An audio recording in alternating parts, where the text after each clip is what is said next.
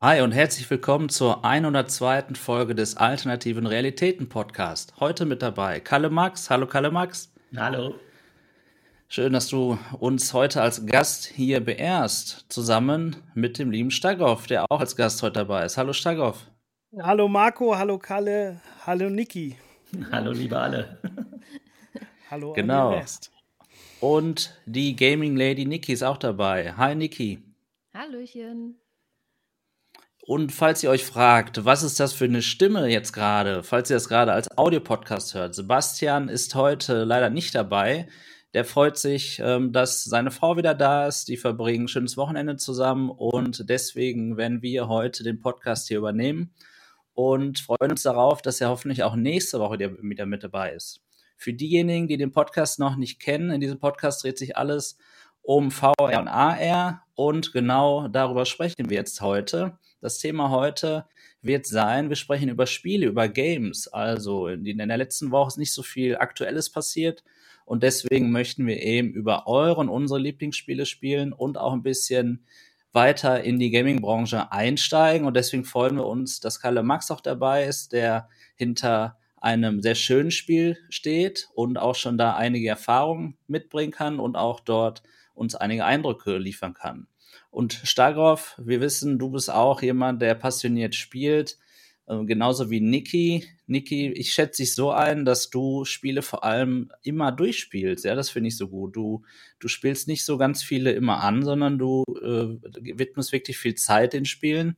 Ja. Und da muss ich sagen, das, das schätze ich sehr, weil das schaffe ich persönlich nicht. Ich, äh, ich habe viel zu wenig Zeit irgendwie ähm, oder nehme mir zu wenig Zeit. Das ist, glaube ich, die bessere, äh, die bessere, ähm, ja, das, so kann ich es besser ausdrücken, so, das ist richtiger.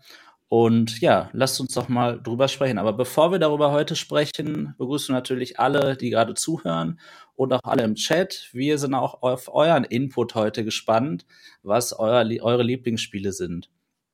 Lasst uns gerne aber darüber sprechen, äh, was wir in der letzten Woche so gemacht haben. Und da würde ich Niki dich einmal fragen zu Beginn. Was hast du in der letzten Woche so gemacht? Ähm, ja, erstmal vornweg wieder leider sehr viel äh, Privatleben. Das Real Life ist zurzeit ein bisschen stressig.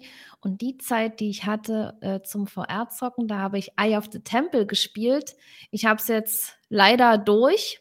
Das ist ein sehr, sehr, sehr geiles VR-Spiel. Ich denke mal, ich werde dann später noch was dazu sagen. Also das ist für mich ein ganz besonderes Spiel. Also wirklich sehr toll.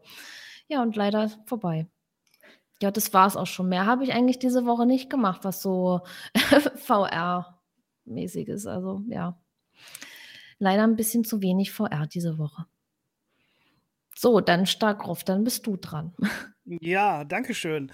Also bei mir ist eigentlich ein ganz besonderer Meilenstein praktisch gewesen. Ich habe Ende Dezember einen neuen PC bestellt und jetzt ist er endlich die Woche angekommen und das hat natürlich auch schon einigen Schub in VR gekriegt. Also endlich bin ich auch bei der äh, 30er RTX-Serie von Nvidia angekommen und habe natürlich jede Menge installiert, aber habe natürlich auch jede Menge angespielt und getestet. Und ja, dabei bin ich natürlich auf ein sehr tolles Spiel vor allen Dingen gestoßen, wo ich auch hängen geblieben bin, was ich mir extra natürlich für den neuen PC aufgespart habe.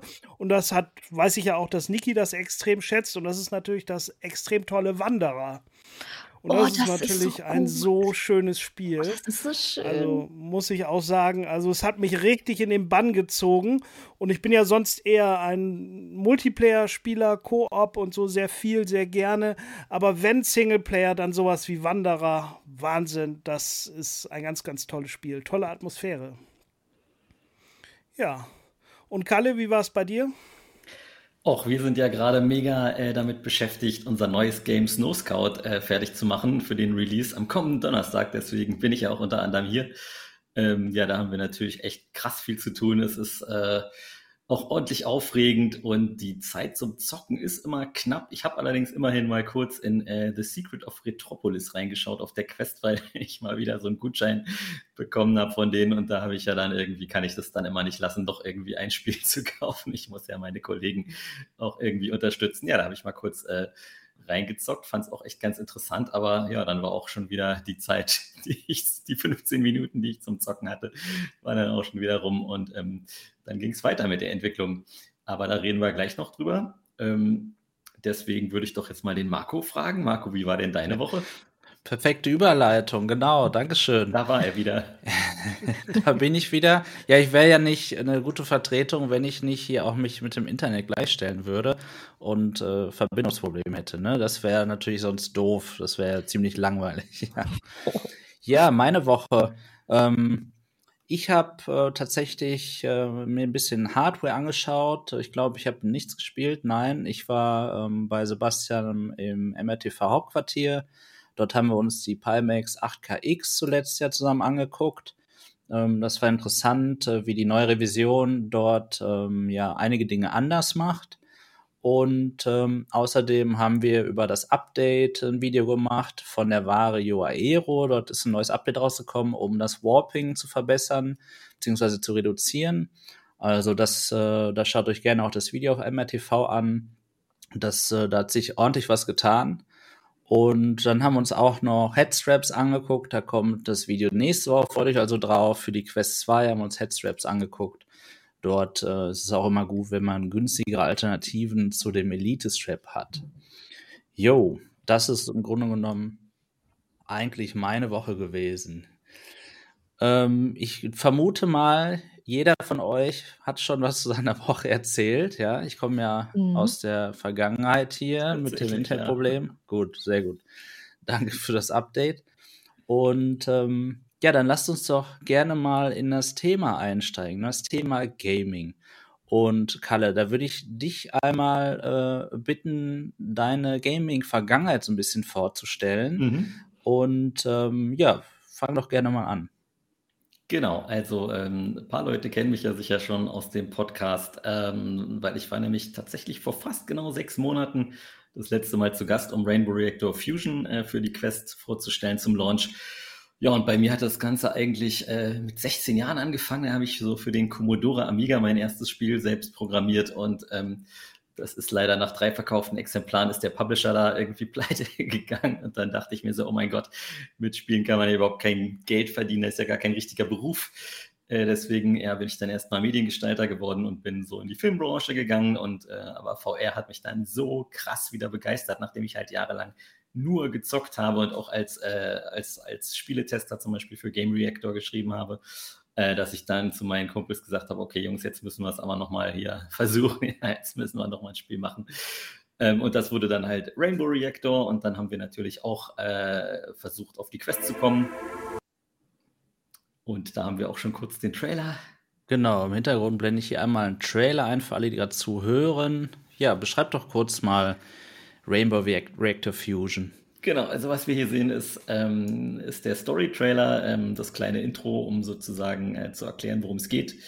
Und ja, die von Oculus haben sich halt damals gewünscht, als wir Rainbow Reactor auf die Quest bringen wollten, dass wir doch bitte ein längeres Spiel mit einer Story äh, draus machen sollten, weil sich halt die VR-Gemeinde eher etwas längere Spiele wünscht, wo man halt eine längere Spielzeit hat und auch ähm, mehr erleben kann. Und ähm, ja, das war irgendwie ganz lustig, weil wir eh schon für das, für das alte Rainbow Reactor uns so ein bisschen eine Hintergrundstory ausgedacht hatten, also so ein bisschen so eine Art Deko-Cyberpunk-Welt, in der halt irgendwie Energie aus Farben gewonnen wird. Und ähm, das konnten wir dann halt irgendwie auch ganz gut in so eine Story ummünzen. Und ähm, ja, so ist das Spiel dann auf die Quest äh, gekommen, ist halt auch irgendwie ganz gut angenommen worden von den Leuten. Also wir haben eigentlich äh, viele gute Bewertungen gekriegt dafür. Ähm, die Verkaufszahlen sind jetzt nicht ganz so äh, gigantisch gewesen, wie man sich das so im Quest Store vorgestellt hat, ähm, muss ich sagen. Allerdings ist es halt auch wirklich äh, ein kleines Spiel, was ähm, auch sicherlich nicht äh, für jeden was ist. Ähm, aber insgesamt war es halt irgendwie total super. Es ist auch schon ganz klar, dass da viel mehr ähm, geht sozusagen als bei Steam. Also die ganzen Verkaufszahlen sind, sind halt schon deutlich höher und ähm, ja, das ist auch für uns als kleines Studio natürlich ähm, dann schon ziemlich entscheidend. Ne? Also, ähm, weil um sich da über Wasser zu halten, ähm, muss man ja mit irgendwie, wenn man irgendwie jetzt zu dritt ist, ne, dann, dann muss man ja schon irgendwie ein bisschen was verdienen, damit man davon leben kann. Und ähm, ja, deswegen ist es mit der Quest natürlich ein super wichtiger Schritt für uns gewesen und wir haben dann auch gleich gesagt, da steigen wir doch jetzt mal voll mit ein und schieben gleich das nächste Spiel hinterher, was jetzt halt ähm, nach sechs Monaten kommt, nämlich Snow Scout. Ähm, ja, aber bevor ich dazu überleite, oder ja doch, Marco hat schon, hat schon mal ein kleines Video angeworfen. Das ist jetzt quasi. Ja, lasst uns. Gerne, lasst uns gerne reingucken. Wir freuen uns natürlich, Kalle, dass du äh, ja so ein bisschen wirklich aus deiner Historie und aus deiner Passion berichtest zusammen mit deinem Team und hier heute bei den alternativen Realitäten dein neues Spiel vorstellen möchtest oder euer neues Spiel vielmehr. Und ja, ich werfe mal den Trailer an und ähm, ich würde sagen, danach äh, erzählst du uns mal ein bisschen was darüber. Gerne. Also, bleib gespannt. Jetzt kommt der Trailer. Hallo, willkommen bei den Scouts. Ich bin froh, dass du sicher und pünktlich angekommen bist. Falls du dich fragst, meine Stimme kommt aus dem kleinen Funkgerät vor dir. Ah, übrigens, mein Name ist Vreni. Das, das ist eine Abkürzung für Veronika. Schau mal runter auf deine Skier, während du die Hände nach links und rechts drehst. Die Skier folgen den Skistöcken. Jetzt benutzt die Stöcke, um dich abzustoßen und loszufahren.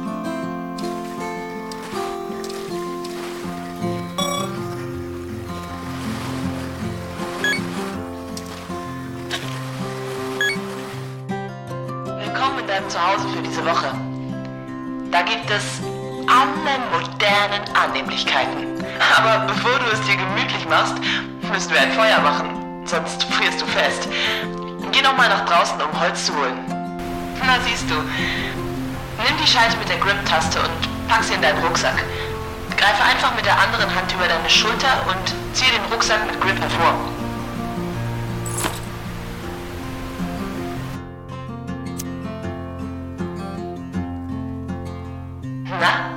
Sagst du? Ist das nicht total gemütlich? Ja. Oh, ich liebe einfach so ein knisterndes Feuer, das mich nach einem harten Arbeitstag so richtig gut durchwärmt. Das war der Trailer zum neuen Spiel von Dynamix.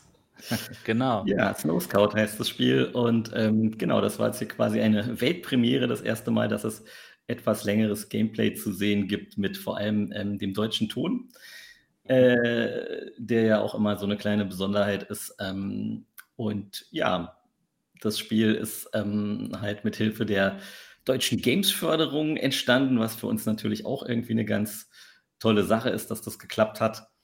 Und ähm, ja, wie man schon gesehen hat, äh, geht es diesmal noch mehr in Richtung Adventure. Ähm, ja, es ist so ein bisschen, äh, wie man auch schon an diesem Funkgerät sieht, äh, von Firewatch inspiriert, ähm, weil ich es halt immer total toll finde, wenn man in VR so die Möglichkeit hat, mit, mit virtuellen äh, Personen irgendwie zu kommunizieren. Also das ist mir schon, ähm, ja, bei Resident Evil 7, ich hoffe, es ist jetzt kein großer Spoiler, aber man trifft da irgendwann eine Person, die halt kein Zombie ist und einen nicht umbringen will. Und dann dachte ich schon so, oh, wow, das ist ja irgendwie total krass irgendwie. Also weil man hat viel mehr das Gefühl, dass man so eine empathische Verbindung äh, aufbauen kann in VR, finde ich. Und ja, Lone Echo hat es dann nochmal für mich viel mehr ähm, gezeigt, was da eigentlich für krasses Potenzial ist. Ne? Also wenn man da so eine, so eine Figur hat, ähm, mit der man halt ja, naja, reden ist jetzt zu viel gesagt, aber mit der man halt irgendwie kommunizieren kann.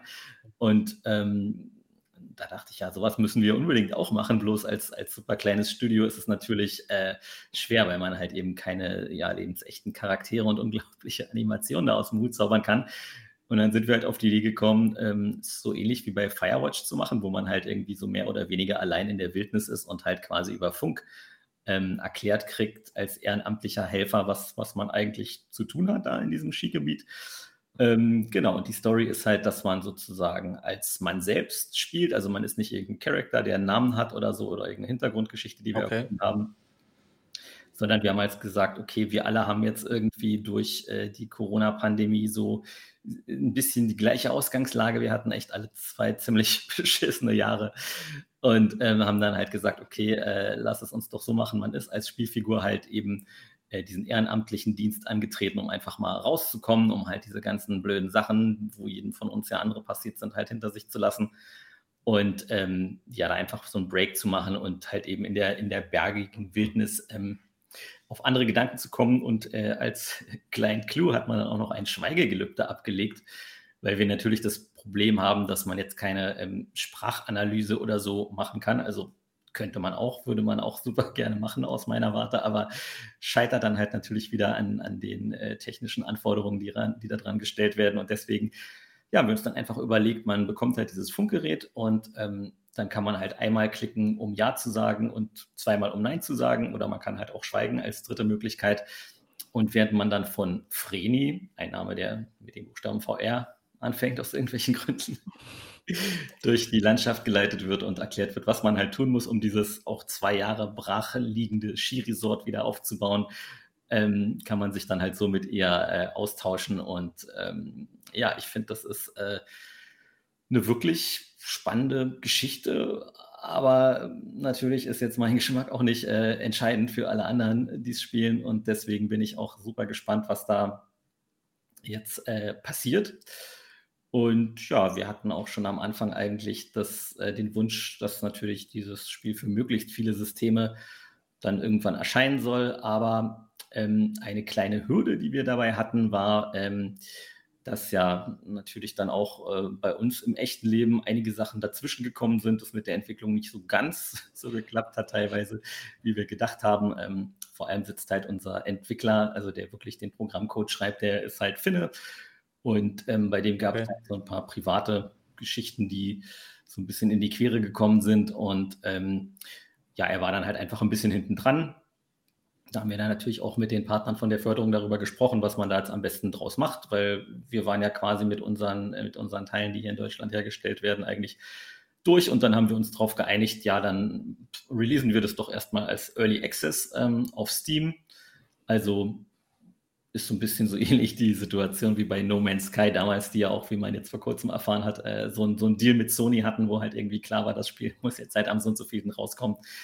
Ähm, Genau, ganz so streng war es bei uns natürlich nicht. Die Förderung ist uns da auch sehr entgegengekommen, aber ja, es ist jetzt einfach Zeit, wo man jetzt die Story vom Spiel komplett durchspielen kann, ähm, es einfach mal an die Öffentlichkeit zu geben. Bei uns sind da noch so viele Ideen gekommen, als wir es dann entwickelt haben. Also wir mussten am Anfang so einen Businessplan quasi abgeben, wo wirklich mhm. ganz genau drin stand, ähm, was das Spiel enthält. Ne? Und äh, wenn man es dann aber erstmal macht, dann fallen einem natürlich noch total viele schöne Sachen ein, die man noch dazu machen äh, könnte. Und ja, so ähnlich wie mit diesen Rabattgutscheinen konnte ich es mir hier und da dann auch nicht verkneifen, einfach mit, mit solchen Sachen auch schon anzufangen. Ähm, weil wir sowieso noch ein bisschen äh, auf unseren finnischen Kollegen warten mussten. Und das hat jetzt aber einfach dazu geführt, dass das Spiel noch nicht so poliert ist, äh, wie man es eigentlich erwarten würde. Ja, genau dafür ist ja der Early Access da und das ist ja eigentlich auch eine tolle Sache. Ich lese, wir lesen gerade hier schon im Chat, dass ähm, einigen der Trailer wirklich gefallen hat. Und ähm, genau das ist ja das Tolle an der VR-Community, vor allem an der deutschen, finde ich, dass äh, wir gern auch supporten. Und deswegen finden wir das toll, dass äh, sowas eben auch, ähm, ja, ich sag mal, mit der Organisation hier aus Deutschland eben stammt und äh, gerne supportet die Community, finde ich. Bin ich jedenfalls jemand. Ähm, und ich glaube, das spreche ich für uns alle vier, ähm, äh, so ein Early Access-Titel und kann dann gemeinsam mit den Entwicklern auch daran feilen. Ne? Das ist eben auch das Tolle. Und äh, jetzt hört man ja eben auch, wie viele Hürden es da gibt, wie viele Dinge zu beachten und eben auch, ja, das macht man nicht mal eben neben einem Vollzeitjob, sondern das ist der Job. Ne? Das ist etwas, was man eben macht, um sein täglich Brot zu verdienen. Und das ist wirklich nicht leicht. Also da finde ich es auch wirklich beachtlich, dass die deutsche VR-Community, auch was die Bewertung der Spiele angeht, wirklich human ist. Im Sinne von, ähm, ja, ich lese oft, oft auch, und da hat ja, glaube ich, Phil Spencer von Xbox ja auch letztens was gesagt, dass Entwickler oft auch für Fehler sehr angegangen werden ne, und wenig Verständnis da ist. Dabei wird oft immer so dieser Publisher mit dem Entwickler gleichgestellt. Ne? Das kann man, das muss man aber wirklich differenzieren. Ja, sehr cool. Also Snow Scout im Early Access. Ab wann, Kalle Max? Am Donnerstag um 19 Uhr dürfte es soweit sein. also es ist jetzt wirklich das sehr. ist ja schon richtig äh, dicht dran. Ich habe genau. mal eine genau. kleine Frage. Ne? Man sieht ja da so auch diesen Skipart. Wie viel nimmt der so ein? Weil ich natürlich selber ein passionierter Skifahrer bin und äh, alles, was mit Skifahren zu tun hat, auch in VR, mich natürlich total begeistert. Ist das so ein großer Anteil oder? Ja, ich würde sagen, also das, das Skifahren ist halt quasi der, der Modus operandi, wie man sozusagen von A nach B kommt in dem Spiel. Mhm. Weil eine Sache, die mir halt auch total ähm, wichtig ist bei VR-Spielen, äh, ich finde halt auch sowas wie ja, Eye of the Temple, was ja Niki jetzt gespielt hat, wo einfach quasi mit Tricks einem vorgegaukelt wird, dass man sich wirklich bewegt, ohne dass man jetzt mit dem Joystick irgendwie äh, Bewegung machen muss. Das finde ich halt mega klasse. Also eine andere Idee, Idee über die ich auch äh, äh nachgedacht hatte, da war aber jemand anders schneller, wenn man halt im Rollstuhl sitzt und dann halt wirklich nur die Räder selber äh, antreibt, ne? weil das ist ja dann halt auch eine Sache, da sitzt man eigentlich ähm, und deswegen wollte ich auch quasi eine Bewegungssteuerung da drin haben, die eigentlich ohne Joystick-Unterstützung auskommt und man wirklich möglichst äh, lebensecht, also man hat es ja im, im, Video schon kurz gesehen, ne, die, die Hände, die sind nicht nur die Skistöcke, sondern auch die Skier quasi gleichzeitig. Und wenn man die dann so bewegt, kann man halt lenken und auch wenn man dann so macht, dann macht man halt diesen Schneeflug, ne, damit man halt bremst. Und ähm, da wollten wir halt auch versuchen, dass ja wirklich echtes Skifahren äh, so exakt wie möglich nachgebildet wird weil ganz oft ist es in Spielen wie Fragged und so natürlich so, dass man es mit so einer Kopfneigung einfach macht. Und das ist eine Sache, die gefällt mir jetzt nicht so gut. Also es funktioniert auch okay, aber ich wollte halt auch irgendwas haben, wo man sich auch dabei wirklich umschauen kann, ohne dass das irgendwie jetzt äh, mit, der, mit der Steuerung sich in die Quere kommt. Ne? Und ähm, ja, das Spiel ist wirklich eher so auf so ein geruhsames Fahren äh, ausgelegt. Also es gibt da sowohl halt äh, Langlauffahren als auch Ab Abfahrt, also Schuss. Ähm, und das Skigebiet ist jetzt nicht riesig groß. Also das ist ein Areal, ähm, ein Kreis, der um einen See sozusagen äh, geht. Ich habe hier übrigens auch schon vorbereitet eine, eine kleine Karte. Ich weiß nicht, ob man das gut sehen kann. Das ja, war, das mach dich mal größer. Das allererste, was es von diesem Spiel gab. Ähm, da habe ich also quasi, als wir dann das Go von der Förderung bekommen haben und losgelegt haben, ähm, habe ich erstmal das gezeichnet und dann darauf sozusagen die Story und das ganze Drehbuch aufgebaut. Ähm, ja, und man kann dann halt eben, wie gesagt, um diese ja, knapp vier Kilometer ähm, kann man halt dann langlaufmäßig drumherum fahren, wenn man sozusagen alle Wege äh, frei gemacht hat. Und dann gibt es drei Skigebiete, die halt eigentlich relativ klein sind, aber da kann man dann halt auch auf ähm, ja, insgesamt 25 verschiedenen Pisten, die dann halt auch äh, Leaderboards haben mit der Zeit und so, äh, rumfahren. Okay. Und, also es geht schon wirklich auch ums Fahren. Ne? Also das ist nicht nur ein Fortbewegungsmittel, mhm. sondern man kann sich auch damit beschäftigen im Spiel. Ähm, ja, genau. Aber es ist halt so, um, um auf Steigraufs Frage da noch weiter einzugehen, es ist jetzt nicht ja. so, dass man wie in so einem Spiel wie Carved oder so ewig stundenlang so einen ja. Berg runterfährt. Na, da frage ich mich auch oft bei solchen Spielen, was soll denn das für ein Berg sein? Also da muss man ja wirklich mit einem Hubschrauber auf den Mount Everest springen, wenn man da irgendwie 15 Minuten am Stück äh, quasi Full-Speed-Schuss runterbrettert. Ähm, bei uns ist das, ist das wirklich halt eher alles ein bisschen kleiner, aber es ist ja halt auch das Skifahren nicht der ganze äh, Spielinhalt, sondern ähm, ja, es gibt halt auch dieses Adventurige, ne? ihr habt ja bestimmt schon den, den berühmten äh, äh, Saints and Sinners Rucksack gesehen, wo man halt eben dann auch äh, Gegenstände und Werkzeuge mitführt und so weiter. Und ähm, die dritte große Komponente ist halt eben dieser Kommunikationsaspekt. Ähm, und dabei soll das Spiel aber gar nicht so super ja, spannend oder aufregend sein. Ähm, zum Beispiel bei Firewatch gibt es ja dann auch so eine kleine Mystery-Geschichte, die sich da andeutet.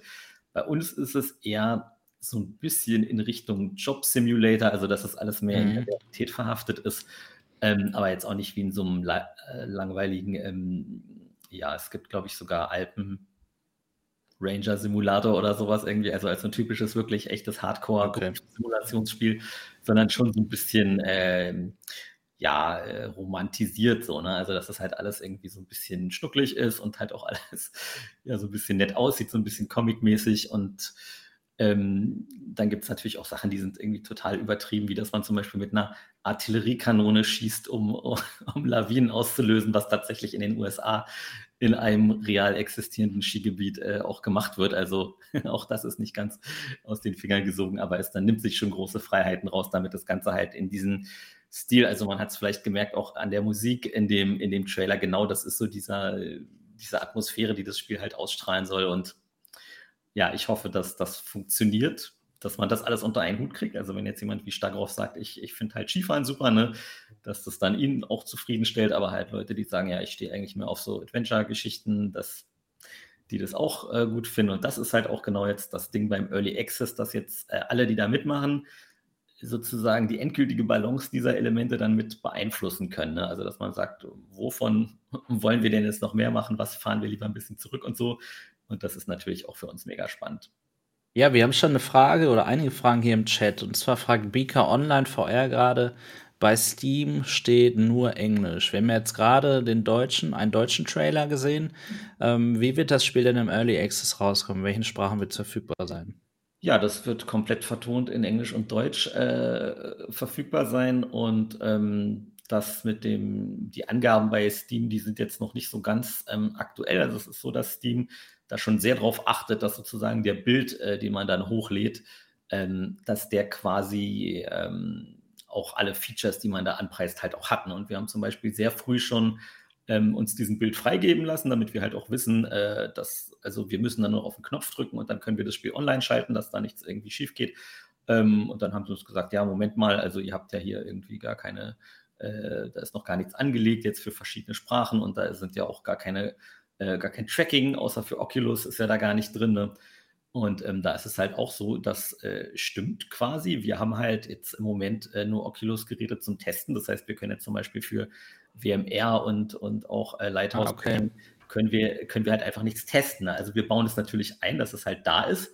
Aber es wäre jetzt natürlich mies, äh, wenn wir jetzt diese, diese Icons da anklicken würden, ja, und ja. halt eben wir gar nicht wissen, ob die, ob die Tastenbelegung jetzt gut funktioniert auf einer Index oder so. Ne? Das ist natürlich dann, wenn uns das dann Leute sagen, dann ist es überhaupt gar kein Problem, dann bauen wir das dann ein, dann spätestens in einer Woche läuft es dann auch, aber ähm, wir, wir können es halt so nicht leisten, weil wir jetzt nicht wirklich jedes Headset, was es auf der Welt gibt, ähm, uns kaufen können, weil wir eh schon nur Minus ja, das, mit den Spielen.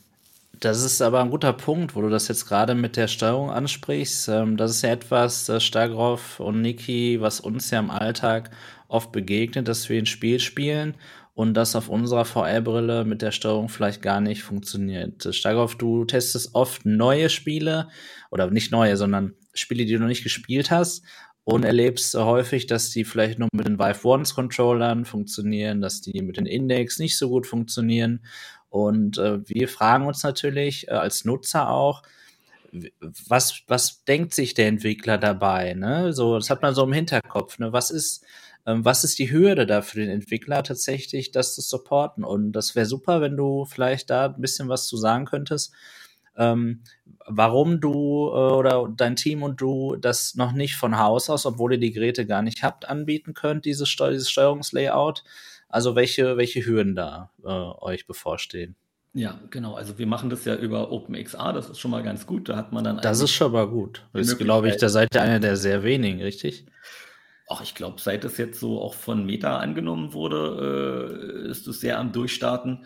Aber es ist natürlich trotzdem so, wenn du die Geräte halt nicht hast, ne, dann, dann nützt es dir nicht viel. Und ähm, ja, auch bei Rainbow Reactor haben wir halt gemerkt, dass mit diesen Bindings allein bei Steam, das ist auch irgendwie ein bisschen stiefmütterlich behandelt äh, von Steam selber. Also da, da gibt es zwar Optionen, aber die funktionieren teilweise eigentlich nicht so, wie man sich das vorstellt oder sind. Ja, das geht nicht immer, ne.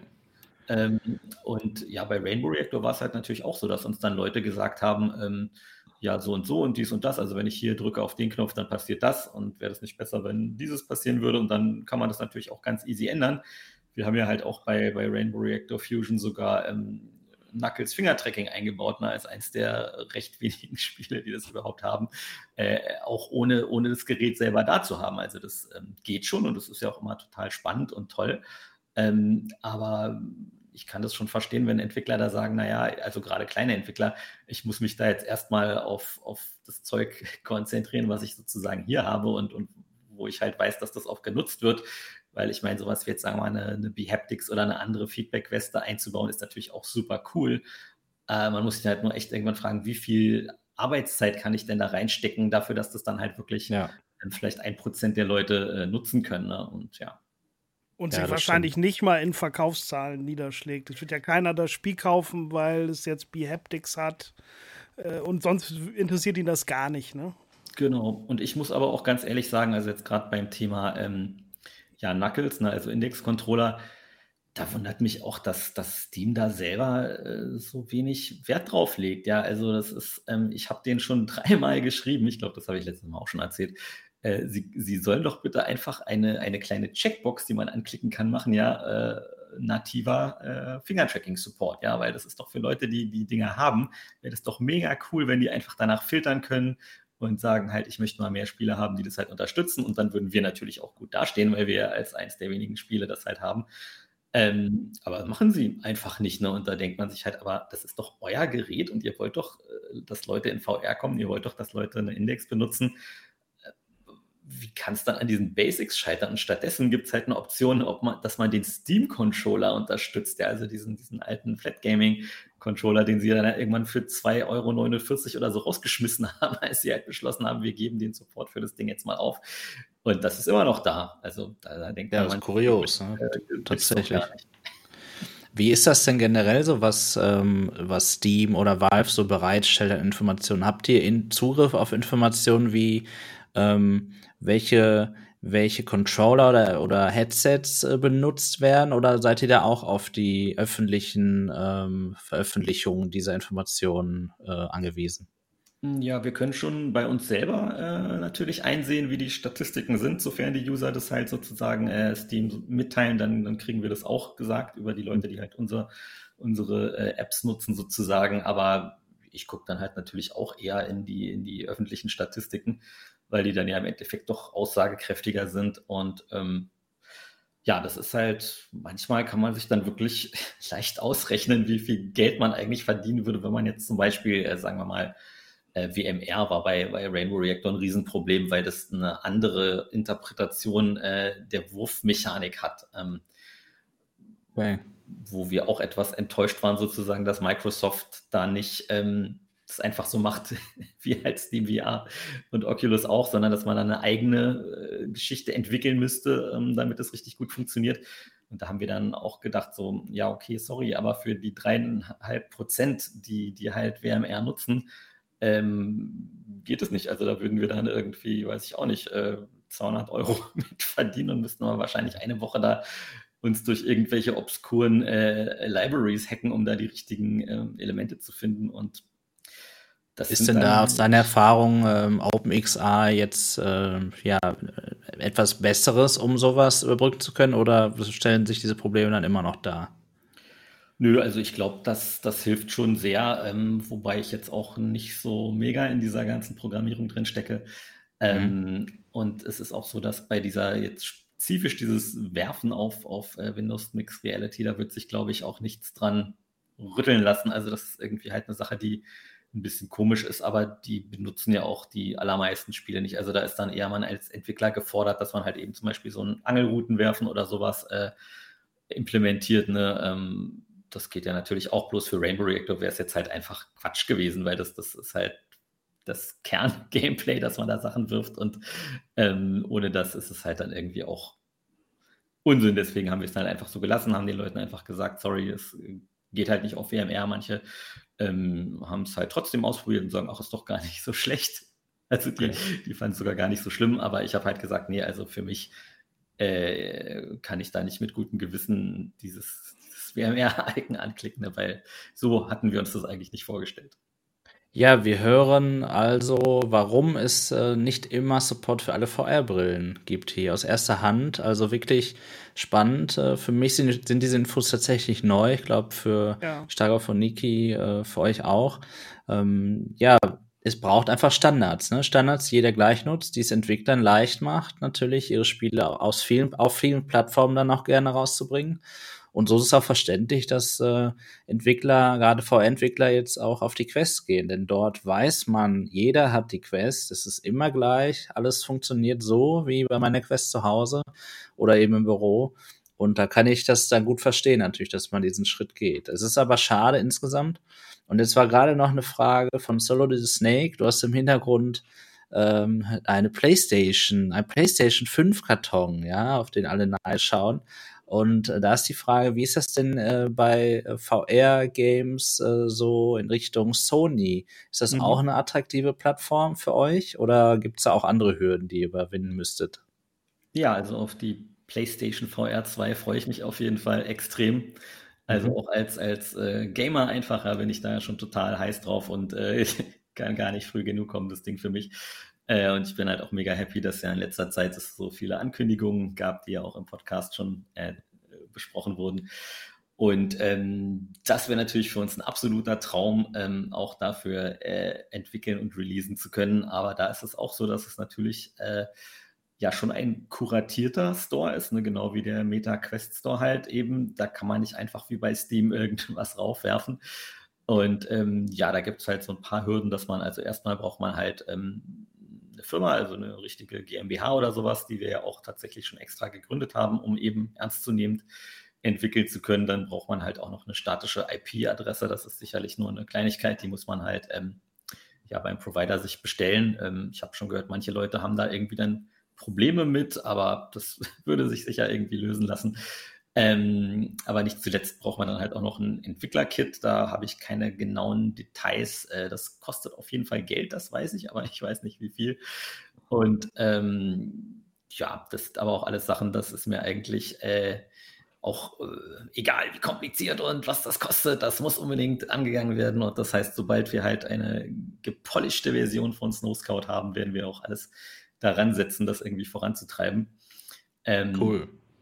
Genau, aber da ist Meta Quest halt auch ein gutes Stichwort, weil wir ja halt da, als wir Rainbow Reactive Fusion gemacht haben, mal aus erster Hand erfahren haben, wie krass äh, Meta oder damals halt noch Facebook äh, hinterher ist, dieses Polishing sicherzustellen. Ja, also da müssen wirklich alle Spieler eine rigorose Qualitätskontrolle durchlaufen.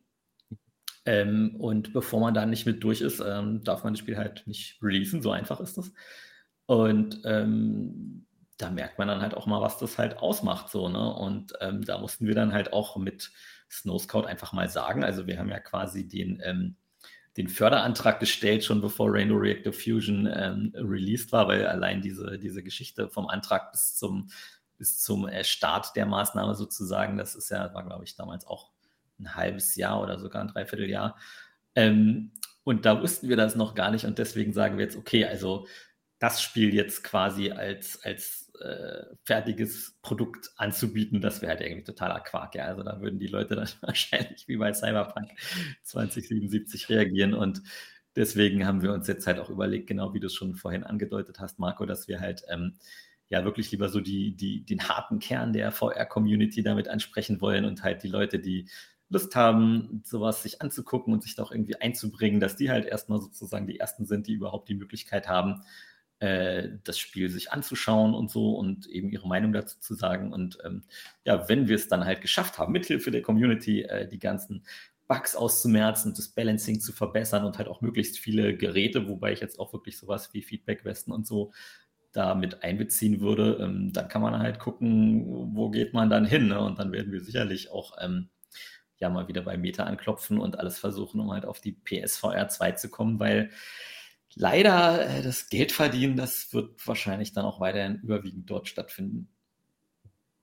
Ja, ein wichtiges Thema, definitiv. Ähm, wir als Spieler, die abends eben nach der Arbeit eben einfach zocken wollen und am liebsten noch alle Spiele gratis haben möchten, ähm, ja, haben nicht immer so dieses Feingefühl dafür, dass, äh, ja, wie du es jetzt beschreibst, dahinter auch ein hohes Risiko einfach steckt. Ne? Man, man, man gibt Sicherheit im normalen Angestelltenverhältnis auf ähm, für Kreativität und eben solche tollen Projekte. Aber wenn man am Ende vielleicht nichts damit verdient, das ist ein hohes Risiko, dann ist das etwas, ähm, ja, wo man die Weichen so stellen muss, dass das eben nicht passiert. Ne? Und da macht es durch, und da freue ich mich dann auch natürlich für, für euch Entwickler, dass Meta mittlerweile doch schon so ein Ökosystem auf die Beine gestellt hat, das ähm, ja euch äh, Sicherheit gibt. Ne? Also, es ist ja so tatsächlich. Also es ist, ich habe auch gerade schon im Chat gelesen, der eine oder andere schreibt, ähm, ich bin noch nicht mein, bereit, meine Seele für Meta zu verkaufen. Genau. Ähm, Verstehe ich auch alles. Aber tatsächlich äh, sorgt Meta auch für gute Dinge in VR, nämlich dass Dinge wie, wie TunerMax es eben macht, ähm, vorangetrieben werden können. Niki, wie findest du denn das ganze Thema ähm, Store XYZ? Also hast du auch Verständnis dafür, wie Kalle Max es gerade beschreibt? Oder wünschtest du dir eigentlich, dass ähm, von seitens Valve und Steam da vielleicht auch noch ein bisschen, äh, gerade bei VR, so ein bisschen Optimierung vorgenommen würden, dass es auch attraktiver noch wird? Also in meiner Meinung nach müsste es auf alle Fälle attraktiver werden, weil je attraktiver das äh, für die Leute ist, desto mehr VR-Spiele werden verkauft und desto mehr Entwickler sind auch gewillt, die Spiele zu machen. Deswegen sollte man denen das so einfach machen wie möglich. Und gerade VR, was sich ja durchsetzen soll, da, da braucht man das, dass da wirklich auch die Plattformen hinterher sind. Hast du denn das Gefühl, dass es auf Steam weniger gepolischte Games gibt, äh, ja. äh, die auch nicht als Early Access angegeben werden als bei, bei Oculus oder Metastore? Ob die auch als Early Access angegeben sind, ja, darauf habe ich ehrlich gesagt, also ich, ich habe jetzt nichts so in letzter Zeit gespielt, was Early Access ist. Aber wenn ich die Spiele spiele, also es ist dann schon angegeben, aber manchmal weiß man leider auch nicht, wird aus dem Spiel noch was, wird da weiterentwickelt, weil der Early Access, der dauert dann doch bei manchen Spielen schon recht lange und manche Spiele kommen gar nicht aus dem Early Access raus, jetzt nicht nur auf VR bezogen, sondern auch andere Games. Dass ja, man Early Access kann auch bedeuten, völlig unfertig und fast vor Release. Und das ist auch so doof irgendwie. Mhm. Ja. Man weiß ja nicht, auf welchem Stand ist das Spiel. Da, da sollte vielleicht doch ein paar mehr Informationen sein, dass, dass man weiß, so, wir bieten das im Early Access an, weil das und das noch nicht da ist, aber das Spiel an sich funktioniert. Oder wir möchten eben gern noch mit der Community zusammen entwickeln und und alles sowas, was ja gerade schon angesprochen wurde, dass da einfach auch diese Hintergrundinformationen sind. Weil ich habe auch schon Spiele gespielt, die haben, oder ich wollte sie spielen, die haben gar nicht funktioniert. Das, das ja, gab das es leider auch schon. Und, und solche Spiele, die landen dann im Store. Und ich finde es dann schade, dann ist irgendein Spiel, ich, ich konnte es zwar starten, aber ich konnte nichts machen. Ich, das, das ging nicht. Es sah auch nicht gut aus und das hieß Early Access, ja. Und dann sind vielleicht super gute Spiele, äh, die auch im Early Access sind und dann besteht halt auch die Gefahr, dass man das alles über einen Kamm schert, ja. Early Access Stimmt, ja. ist gleich schlecht, aber das ist es ja nicht.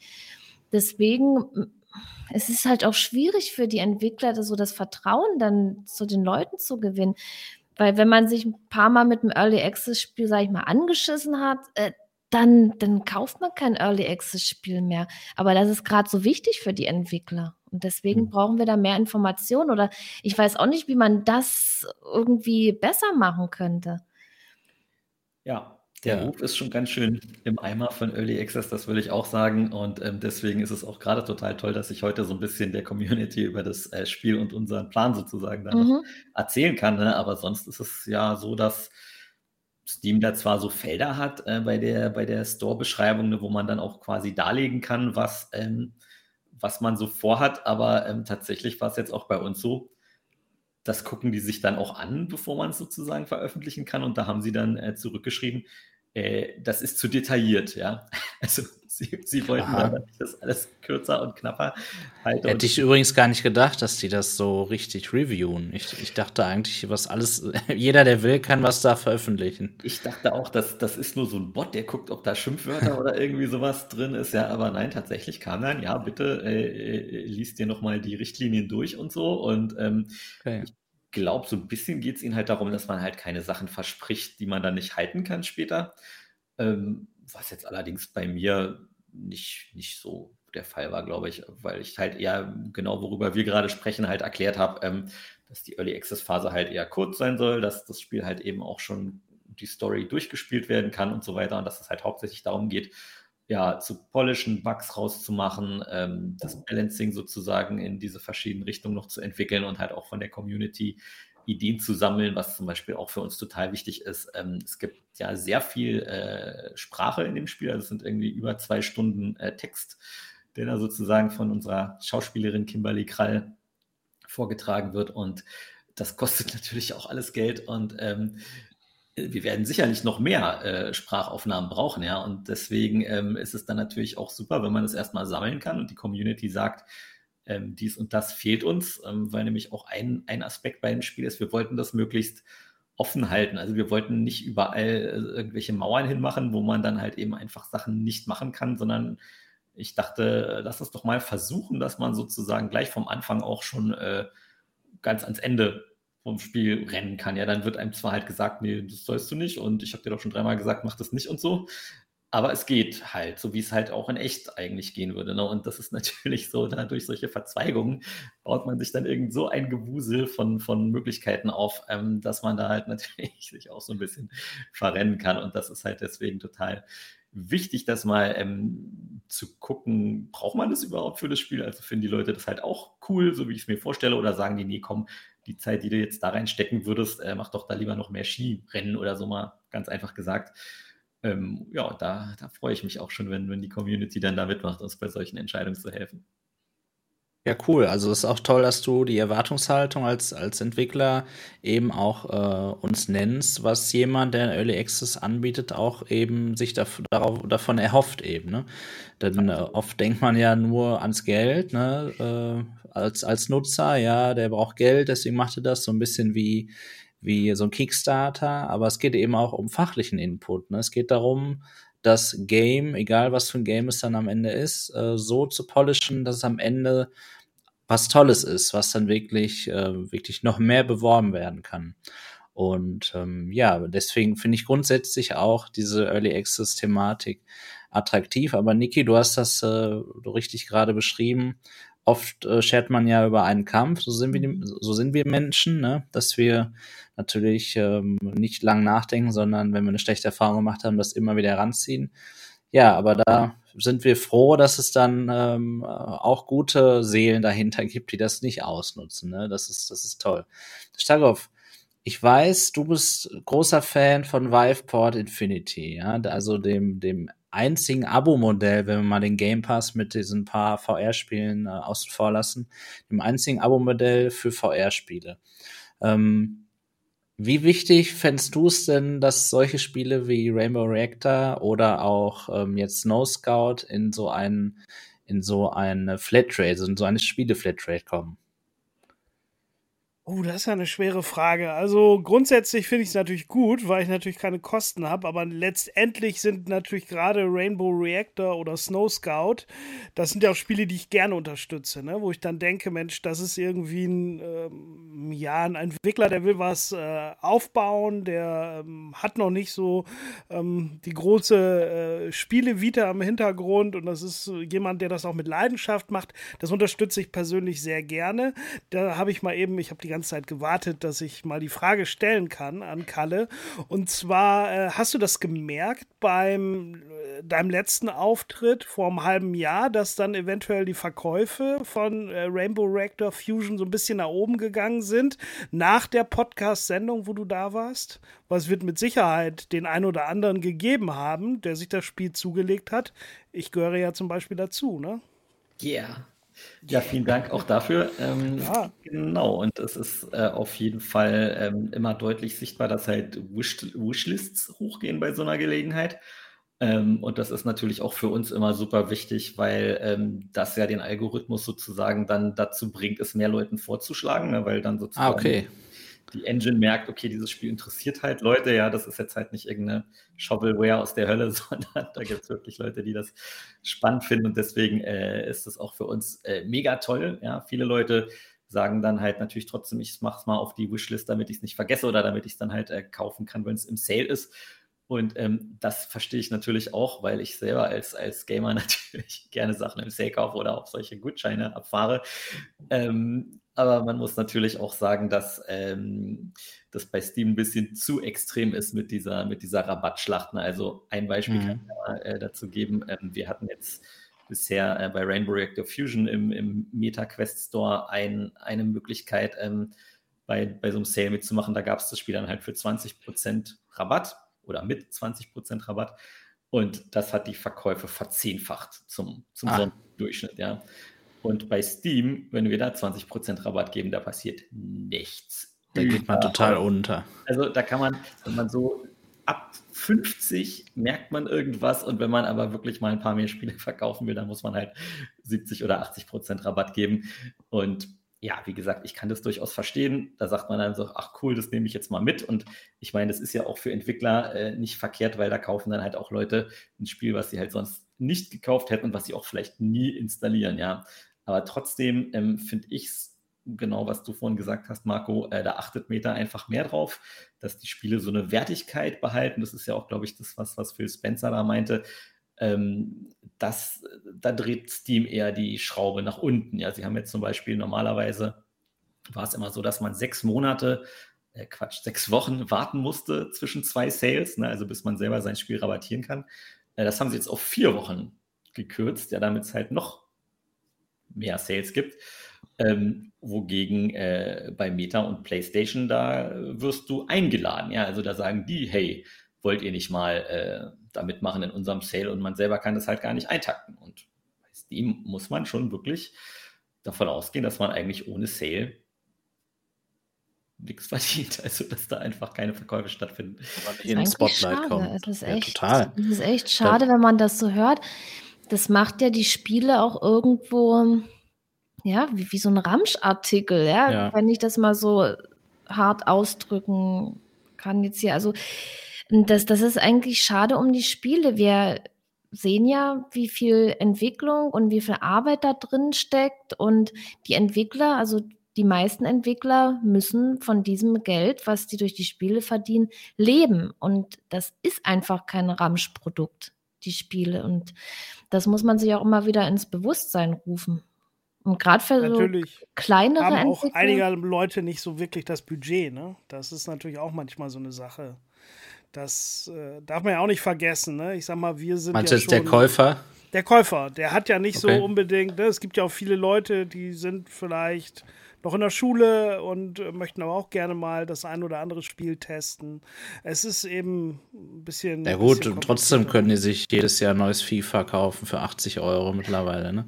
Man fragt, es ist ja ebenso auch so das Problem, ähm, bei VR sagt man über 20 Euro schon, oh, oh, das ist aber teuer. Ne? Also, wenn da was nicht gut ist, dann gebe ich das sofort zurück. Und äh, wenn ich mir einen PlayStation-Servers kaufe, habe ich Pech. Da kann ich gar nicht zurückgeben. Das ist völlig egal. Ne? Und da habe ich auch irgendwie noch nie eine Beschwerde drüber gehört. Deswegen ist es wirklich interessant, wie da dann noch so ein bisschen tatsächlich die Denkweise anders ist, ne? dass man quasi schon als Käufer in, in VR jedes Spiel als Early Access betrachtet, weil es darf ja nicht mehr als 20 Euro kosten gefühlt. Das ist natürlich auch nicht gut. Ne? Aber durch diese Thematik, die du gerade beschrieben hast, Kalle, ist das ja eigentlich wird man noch dann gedrängt, das Spiel teuer bei Steam zu veröffentlichen, um es dann ständig im Sale, in dem, in dem äh, nicht wirklich ernsthaften Sale zu bringen, weil eigentlich ist das dann der, der richtige Preis, oder? Das, das könnte man auf jeden Fall machen. Ähm, das ist dann natürlich aber auch äh, irgendwie Quatsch. Also wenn man jetzt so ein Spiel für Rainbow, ja. Rainbow Reactor für 60 Euro anbieten würde, dann würde ja jeder sagen, ihr habt doch einen Knall, das macht ihr doch nur, damit es im Sale besser aussieht. Aber im Prinzip hast du nicht Unrecht, dass man tatsächlich teilweise merkt, ähm, dass, dass es einfach mehr gekauft wird, ähm, weil die Leute ja auch eigentlich gar nicht wissen können, bevor sie das Spiel nicht kennen, welcher Preis wäre jetzt angemessen. Ne? Also es ist auf jeden Fall ein zweischneidiges Schwert. Da hat auch natürlich jede Plattform ihre Vor- und Nachteile. Und wie gesagt, ich kann es auch absolut verstehen, dass, dass man halt natürlich einen Sale attraktiv findet. Ist ja, ist ja für mich selbst auch nicht anders. Ähm, wie gesagt, wenn man jetzt immer mit anderen Entwicklern redet, dann äh, hört man halt oft, dass, dass man sich von Steam so ein bisschen alleingelassen fühlt, weil genau wie es Niki vorhin gesagt hat, die, die wollen ja auch, ähm, also die haben ja eine eigene VR-Brille, die, die wollen ja auch, dass die Leute die Spiele kaufen und, und, und wir als Spielende wollen ja, dass, dass immer mehr VR-Spiele in guter Qualität auch rauskommen. Und ähm, da finde ich einfach Steam so ein bisschen ähm, faul und was ich auch damals ganz, ganz äh, frech fand eigentlich, war, dass sie halt Half-Life Alyx, was ja wirklich ein, ein AAA-Spiel ist, ähm, dass sie das halt irgendwie für 45 Euro und nicht für 60 angeboten haben. Ähm, und wenn man da mal drüber nachdenkt, äh, fällt einem dann auf, dass die Entwickler müssen ja 30 Prozent von ihrem ein, also von ihren Umsätzen an Steam abgeben. Und da hat Steam einfach mal die 30 Prozent, die sie dann ja nicht zahlen müssen, weil es ist ja ihr Store, die haben sie dann den Kunden erlassen sozusagen. Das ist für die, für die Gamer natürlich total toll, die sich Half-Life Alex kaufen wollten. Ich habe es mir natürlich auch gleich gekauft. Aber ähm, so vom, ähm, vom fairen Markt ist es natürlich irgendwie so ein bisschen fragwürdig, ne? dass man dann halt selber so, so, so einen Wettbewerbsvorteil sich da selber ähm, herzaubert. Und ähm, auch darüber würde ich gar nichts sagen, wenn sie da wenigstens jedes halbe Jahr oder so so, so ein Hammerspiel wie Felix rausbringen würden. Aber mhm. das Geld geben sie dann halt auch nicht aus, leider. Ne? Und ähm, das stimmt tatsächlich. Ja, ja, dann wirklich so ein bisschen richtig. den Kleinen überlassen, da irgendwie überhaupt PC-VR-Spiele ja, zu machen. Ich kann mich nämlich noch ganz genau daran erinnern, als, sag ich mal, ein Dreivierteljahr später Medal of Honor halt eben raus kam und das war ja wirklich auch ein absoluter Vollpreistitel, sowohl vom Spieleumfang wie von der Qualität.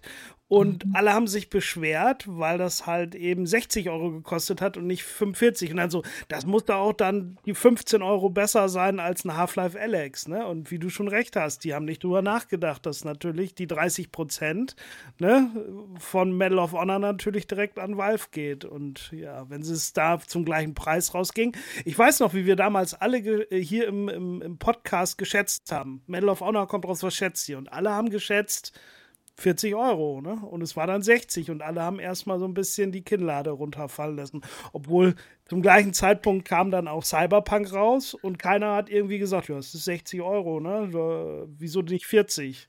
Das ist irgendwie so Usus. Ja. ja, das stimmt. Genau, so wird man erzogen und ja, es wird mit Sicherheit aber je erfolgreicher VR wird, dort auch äh, in die Richtung nach oben gehen. Natürlich. Es soll aber auch die Qualität, Qualität natürlich nach oben gehen. Und äh, ja, wirklich spannend zu beobachten, wie das läuft. Ich würde gerne als letztes nochmal auf das eingehen, was ich Starre vorhin gefragt hat, zu den Spiele-Flatrate, zu Vive Hot Infinity. Wie, wie gestaltet sich das? Hast du Informationen darüber, ob das attraktiv ist, dort ein Spiel zu veröffentlichen, Kalle? Ja, wir haben es bis jetzt noch nicht gemacht, weil ähm, tatsächlich waren wir schon mal äh, im, im, Gespräch mit HTC, ähm, als es um Rainbow Reactor ging und dann haben die sich auf einmal irgendwie nicht mehr gemeldet. Es, es ist auch eine Sache, die ich tatsächlich das ist wieder Support wahrscheinlich gehört habe äh, von, von Entwicklern. Ähm, ja, sagen wir mal so, es war bestimmt nur ein Missverständnis und sie haben halt auch äh, tatsächlich hat der offizielle HTC-Account neulich äh, mein ein Snow Scout Vorstellungstweet geliked und dann haben sie geschrieben, looks cool. Also ich meine, sieht halt irgendwie kühl aus, ne, weil es ist ja im Schnee. Also ich weiß nicht genau. Aber ähm, ja, ich habe gleich mal auf jeden Fall mich daraufhin gemeldet und ähm, bin da auch äh, durchaus interessiert, das mal auszuprobieren. Ähm, ich finde, bei den Spiele-Flatrates ist es natürlich auch so, für Leute, die zocken, ist es halt total mega. Ähm, ja. Also wenn ich jetzt halt irgendwie Zeit hätte, um, um äh, irgendwie auf meiner Xbox zu, zu zocken, dann hätte ich bestimmt auch einen Game Pass. Ähm, da kann man ja halt auch Spiele entdecken, die man vielleicht sonst nicht zocken würde. Das genau. Einzige, was ich so ein bisschen da als Risiko sehe, ist, ähm, je nachdem, wie es dann halt ist mit der Ausschüttung, das weiß ich halt eben nicht, weil ich es noch nicht gemacht habe selber. Okay. Ähm, aber ich höre halt öfters von ähm, Spotify oder halt auch von, von Amazon ähm, Kindle Unlimited oder wie das heißt, dass da ähm, äh, wirklich wenig bei rumkommt. Und ähm, ja, der Boss von Spotify hat ja auch schon mal gesagt, ja, die, die Musiker sollen sich nicht so anstellen, dann, dann sollen die halt nicht alle zwei Jahre ein Album rausbringen, also Adele oder so, sondern sollen halt fünf Alben im Jahr rausbringen, dann stimmt es auch wieder mit dem Geld. Da denkt man sich aber, naja gut, aber es ist ja nun mal keine Fließbandware, sondern das soll ja auch irgendwie von Herzen kommende Musik sein und so weiter und so fort. Und das ähm, könnte vielleicht bei Spielen dann auch irgendwann so eine Sache sein, ne, dass dann natürlich die Entwickler vielleicht ähm, ja lieber auf Nummer, Nummer, sicher gehen wollen und dann lieber nur Sachen mit, mit Zombies machen, weil sie wissen, alles andere verkauft sich jetzt äh, hm. nicht so gut und so. Aber das, äh, das ja, weiß ich halt nicht. Das müsste man dann mal, mal schauen. Aber wie gesagt, erstmal fände ich jetzt schon Viveport auf jeden Fall cool und wenn wir da irgendwie ähm, Kontakt zu HTC herstellen können, dann probieren wir es auf jeden Fall auch mal aus. Sehr schön, ja, spannend die Eindrücke von Tuna Max und Kalle Max als Mitglied von Tuna Max ähm, äh, jetzt zu hören. Natürlich ähm, toll, dass ihr ein neues Spiel rausbringen, Donnerstag, dem 17. März. No Scout, schaut rein, 19 Uhr im Early Access auf Steam. Ähm, bin auch gespannt. Und ähm, ja, de deine Insights, äh, nicht nur über das Game, sondern auch über die Branche, die sind sehr interessant gewesen. Also ähm, wirklich cool. Äh, da war mir vieles noch gar nicht bewusst. Und gerade auch, ähm, dass Steam selbst äh, im Vergleich zu Meta da eher auf die Store-Page Wert legt und weniger auf das Spiel, äh, ist doch schon sehr interessant, ja. Beides so ein bisschen, ne? Ich meine, man muss ja Steam auch auf jeden Fall zugutehalten. Sie haben das ja überhaupt erst äh, möglich gemacht, diesen, diesen Stimmt, ja. Indie-Boom und dass halt überhaupt jeder Spiele veröffentlichen kann, sonst würde ich jetzt ja gar nicht hier sitzen. Also das ist natürlich auch äh, schon klasse, aber ich sag mal so, dass zum Beispiel Epic so drauf drängt, dass die halt zum Beispiel dass die nur 10% äh, nehmen und nicht 30, das ist halt natürlich auch schon äh, eine Ansage. Die haben dafür halt irgendwie überhaupt gar keinen VR so gefühlt, deswegen muss man auch sagen, ist auch da Steam noch besser. Aber ja, es ist halt irgendwie, man, man muss sich halt irgendwie so ein bisschen durchwursteln und Sachen ausprobieren. Und ähm, ja, es ist ja halt spannend, dass es überhaupt geht. Ne? Also von daher bin ich da auch eigentlich schon ganz happy. Sehr schön. Ja, dann lasst uns doch zum ja, nächsten Part der heutigen 102. Folge ähm, rüberschwenken, und zwar unseren und euren Lieblingsspielen. Also, liebe Community, schreibt gerne in den Chat, was eure Lieblingsspiele sind. Und ähm, wir können ja vielleicht so ein bisschen mal über, über unsere ersten Spiele sprechen und auch äh, wirklich jetzt über die ganzen Jahre, die wir schon VR nutzen, ähm, das, was noch übrig geblieben ist und was jetzt aktuell eben auch unser Lieblingsspiel ist. Das, das wäre wirklich spannend. Und für alle, die diesen Podcast hier im Nachhinein hören, schreibt auch gerne in eure Bewertung auf iTunes oder auch in den Kommentar hier unter dem Video auf MRTV Deutsch, was euer Lieblingsspiel in VR ist. Niki, ich würde gerne dich als erstes fragen. Was war dein erstes Spiel, was du in VR gespielt hast und was hast du darüber gedacht? Weil scheinbar bist du dann hängen geblieben. Was war mein erstes Spiel? Also ich weiß gar nicht, was es war. Also ich hatte mein erstes VR-Headset war ja die HTC Vive. Das war 2016 und ja, irgendwas habe ich da gespielt oder entdeckt. Da war ein Zelt und da lag ein Seestern. Und ich war, ich, ich weiß nicht, was es war, aber ich war so fasziniert von diesem Seestern, dass ich den in die Hand nehmen konnte.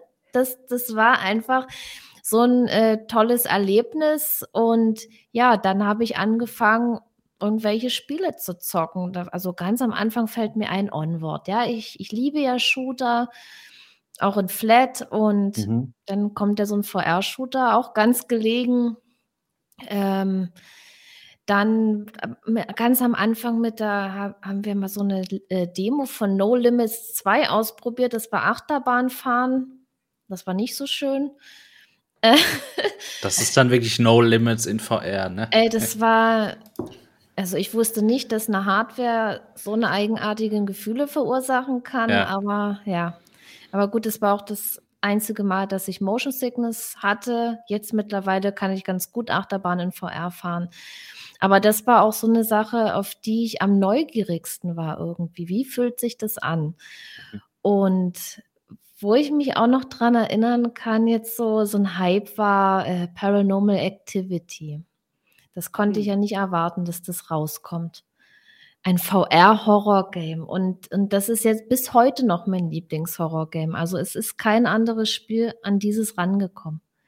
Vom Horrormäßigen oder das Spiel insgesamt? Vom, vom Horrormäßigen, also diese ganze Atmosphäre. Dann Kobold, weiß ich ja, was ich als nächstes spiele. Kobold, Kobold hat es geschafft, ähm, aber ist leider zu kurz. Ich dachte, da kommen noch mehr Episoden. Mhm das, das war auch so eine tolle Atmosphäre. Ja, aber das waren so, so meine ersten Erfahrungen so mit Horror und so das erste und beste Horrorspiel, was da rauskam. Ja, ja cool. Das heißt, ähm, neben den anfänglichen Experiences ist vor allem das Horror-Genre bei dir, äh, hat das einen großen Stellenwert. Ich nehme mal an, dass es einfach etwas ist, was natürlich VR bei dir super rüberbringen kann. Ne? Mhm. Horror und ich weiß Horror ja auch. Und Shooter mag Horror ich und Shooter. Ja, beides Dinge, also die stehen natürlich ein bisschen entgegengesetzt zueinander, weil ich muss sagen, Horror in VR ist wirklich Horror. Also das ist etwas, wo man sich am liebsten das Headset vom Gesicht reißen möchte. Nö, ja, genau. Nö. Und deswegen spielst du es auch gerne, weil du, du nimmst das nicht so krass wahr wie ich, richtig? Ich, ich weiß es nicht. Also ich bin sehr schreckhaft, ja. Ich, ich erschrecke mich auch bei Shootern, also so ist ja nicht. Aber ich, ich finde es eben nicht so schlimm. Ich, nach dem Schreck ist halt wieder gut und ja, mir macht es einfach Spaß und diese Anspannung auch. Das, das ist das, was es ausmacht bei VR. Das Problem jetzt an der Sache, ähm, ich mag keine Flat-Horrorspiele mehr. Also die reißen mich jetzt seit VR nicht mehr so wirklich mit. Das Einzige, ja, was ich noch spielen würde ähm, in Flat, wäre ein Outlast. Na klar, was sonst? Ja, Wahnsinn. Starkov, erzähl doch mal, ich weiß so ein bisschen aus dem Nähkästchen, Erzähl doch mal von deiner Resident Evil 7 Erfahrung auf der PlayStation VR. Ja, also das ist auch eins der, der ersten Spiele, also wo wir nochmal bei den ersten Spielen waren. Ich bin ja mit der genau. PlayStation genau. VR angefangen, da war es natürlich diese VR Worlds. Gerade dieses London Heist, das war natürlich damals auch schon extrem polished, fand, also hat mich extrem begeistert. Ja, und dann kurze Zeit später kam ja dann Resident Evil 7 raus. So, und zu dem Zeitpunkt war es bei mir halt so, dass ich äh, privat, Kinder waren gerade auf der Welt und so weiter, noch klein. Und ähm, ja, dann war man ja viel damit beschäftigt und ich habe die Playstation halt im Wohnzimmer stehen. Da kann ich natürlich mit zwei kleineren Kindern so nicht wirklich da ein Horrorspiel anmachen, während die da so nebenrum laufen. Und ja, ähm, irgendwie blieb mir dann natürlich nur so die Zeit, wenn wir irgendwo ähm, ja das Familienleben beendet haben. Das war dann so ungefähr 22, 23 Uhr, ne, meine Frau dann ins Bett und ja, ich musste natürlich auch am nächsten Tag arbeiten und äh, auch immer so um zwischen sechs und sieben aufstehen. Äh, ja, und wenn man dann um elf erstmal anfängt, irgendwo ein Spiel halt zu spielen in VR, was den Puls so hochtreiben lässt, da war das für mich schon wirklich hart. Also ich habe wirklich, glaube ich, zwei Wochen gebraucht, um wirklich länger als eine Viertelstunde dazu spielen, weil einfach am Anfang wusste man überhaupt nicht, was auf einen zukommt. Und gerade ja. bei Resident Evil 7 ist ja am Anfang eigentlich gar nichts. Aber ich dachte, jeden Moment kommt hier was. Irgendwas kommt. Und ich habe wirklich so zehn Minuten irgendwo da im Haus rumgesucht und hinter jeder Ecke erstmal geguckt und wieder zurück und wieder raus. Und also ich fand es wirklich, also ich, heute wird mir es nicht mehr passieren, ne? aber damals war ja auch alles neu. Und ähm, ja, das war, finde ich, so der größte Horror. Als es dann, sag ich mal, so nach ein, zwei Stunden Spielzeit eigentlich richtig losging, dann fand ich das Spiel nicht mehr ganz so, so schlimm. Ne? Wenn man dann wusste, jetzt kommt da unter der Gegner und der verfolgt dich und man kannte die Spielmechaniken und hatte vielleicht auch die erste Waffe, womit man sich auch wehren konnte, ähm, dann dann ging's. Ne? Aber war ein wahnsinniges Erlebnis. Also steht bei mir auch ganz äh, im Unterbewusstsein, ist ganz viel mit der Anfangszeit von VR verbunden.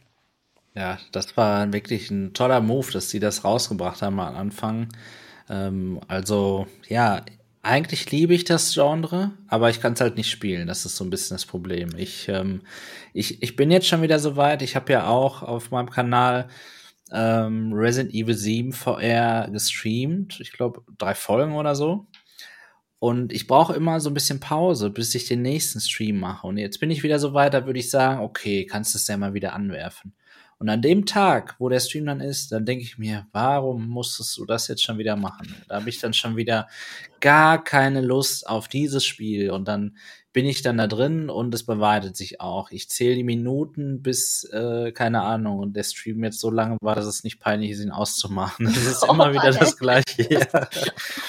Aber die und, Zuschauer und obwohl ich in, sich jedes Mal. Die, na genau, die Zuschauer sind super. Und obwohl ich es in Flat schon durchgespielt habe, ja, dennoch ist es für mich wirklich sehr, sehr beängstigend.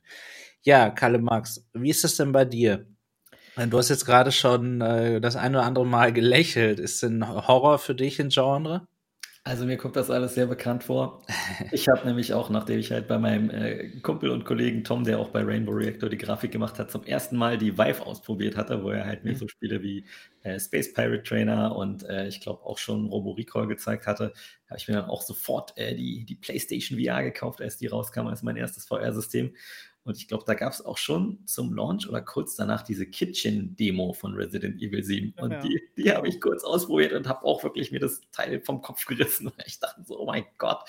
Und ich bin halt schon ja eigentlich Resident Evil-Fan, aber das fand ich einfach so krank und irre, dass ich dachte, das geht halt gar nicht. Aber dann habe ich natürlich auch, als Resident Evil 7 dann rauskam, das mir natürlich auch gleich gekauft aus ja. Neugier. Und ich weiß noch, wie ich vor diesem Haus stand und ich habe wirklich, glaube ich, zehn Minuten stand ich einfach nur vor diesem Haus und habe mich nicht getraut, da reinzugehen.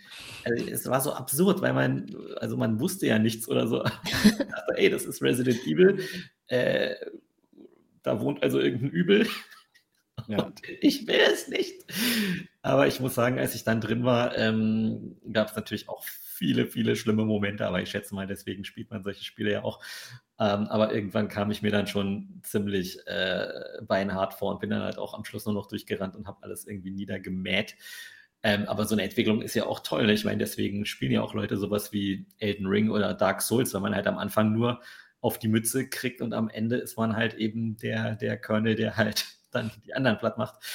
Und ähm, das finde ich halt immer besonders cool, wenn sowas gar nicht so unbedingt nur durch, durch Leveln und Equipment oder sowas entsteht, sondern wirklich daran, dass man halt die Game-Mechaniken verinnerlicht hat. Und da gehört für mich auch bei Resident Evil dazu, die Angst zu besiegen und zu überwinden. Äh, und dann hat man natürlich auch mehr sozusagen Effekt, also da hat man mehr Belohnung. Ne? Das ist halt schon krass, aber ich überlege mir auch wirklich gut, ob ich irgendein Horrorspiel anfange und lasse es dann meistens. Ja, das ist wirklich wahr. Also Enter the Game schreibt hier auch gerade richtigerweise, an die Szene habe ich nämlich auch gerade gedacht. Am Anfang, das ist ja kein Spoiler, muss man durch den Kamin steigen und runterklettern. Und alleine, dass du mit dem Rücken eben zum Raum, wo du runterkletterst, stehst und diese Leiter ein Kilometer lang ist und du die ganze Zeit darunter gehen musst. Alleine diese Angst davor, was dann passieren könnte, die macht dann fertig. War man dann also Wasser und so? Ja, ja ich glaube, unten war da ein bisschen, bisschen äh, Wasser oder was, genau. Ähm, aber mhm. ja, das ist wirklich äh, etwas gewesen, was ich empfehlen kann. Probiert das mal aus. Es ist eine Erfahrung. Aber es ist nicht peinlich, wenn ihr Angst habt. Das kann ich jedenfalls behaupten. Sehr schön.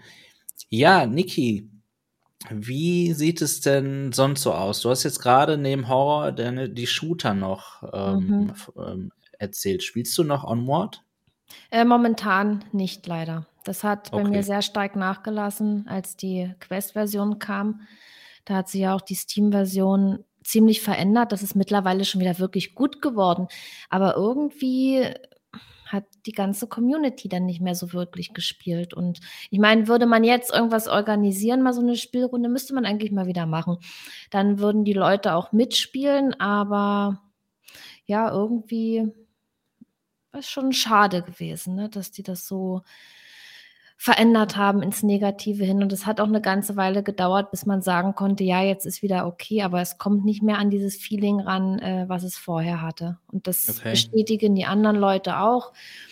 Und ja, trotzdem mag ich das Spiel wieder. Was ich, hat dich denn da immer dran gereizt an diesem Shooter? Ging es dir wirklich darum, dass du eine Waffe in der Hand hältst oder, oder was fandest du da so toll, mit deinem Team zu spielen wahrscheinlich? Mhm, der Wettkampf. Ein Shooter okay. ist für mich nicht äh, Totschießen. Klar, macht man halt in dem Spiel. Ja. Klar, so. Aber für mich steht eher so der, der Wettkampf im Vordergrund, dass man sich mit anderen Leuten messen kann, mit anderen Teams. Ich habe auch unheimlich gerne Battlefield gespielt. Also Battlefield 4 war so mein Lieblings-Battlefield. Danach, das, das fand ich nicht mehr so toll.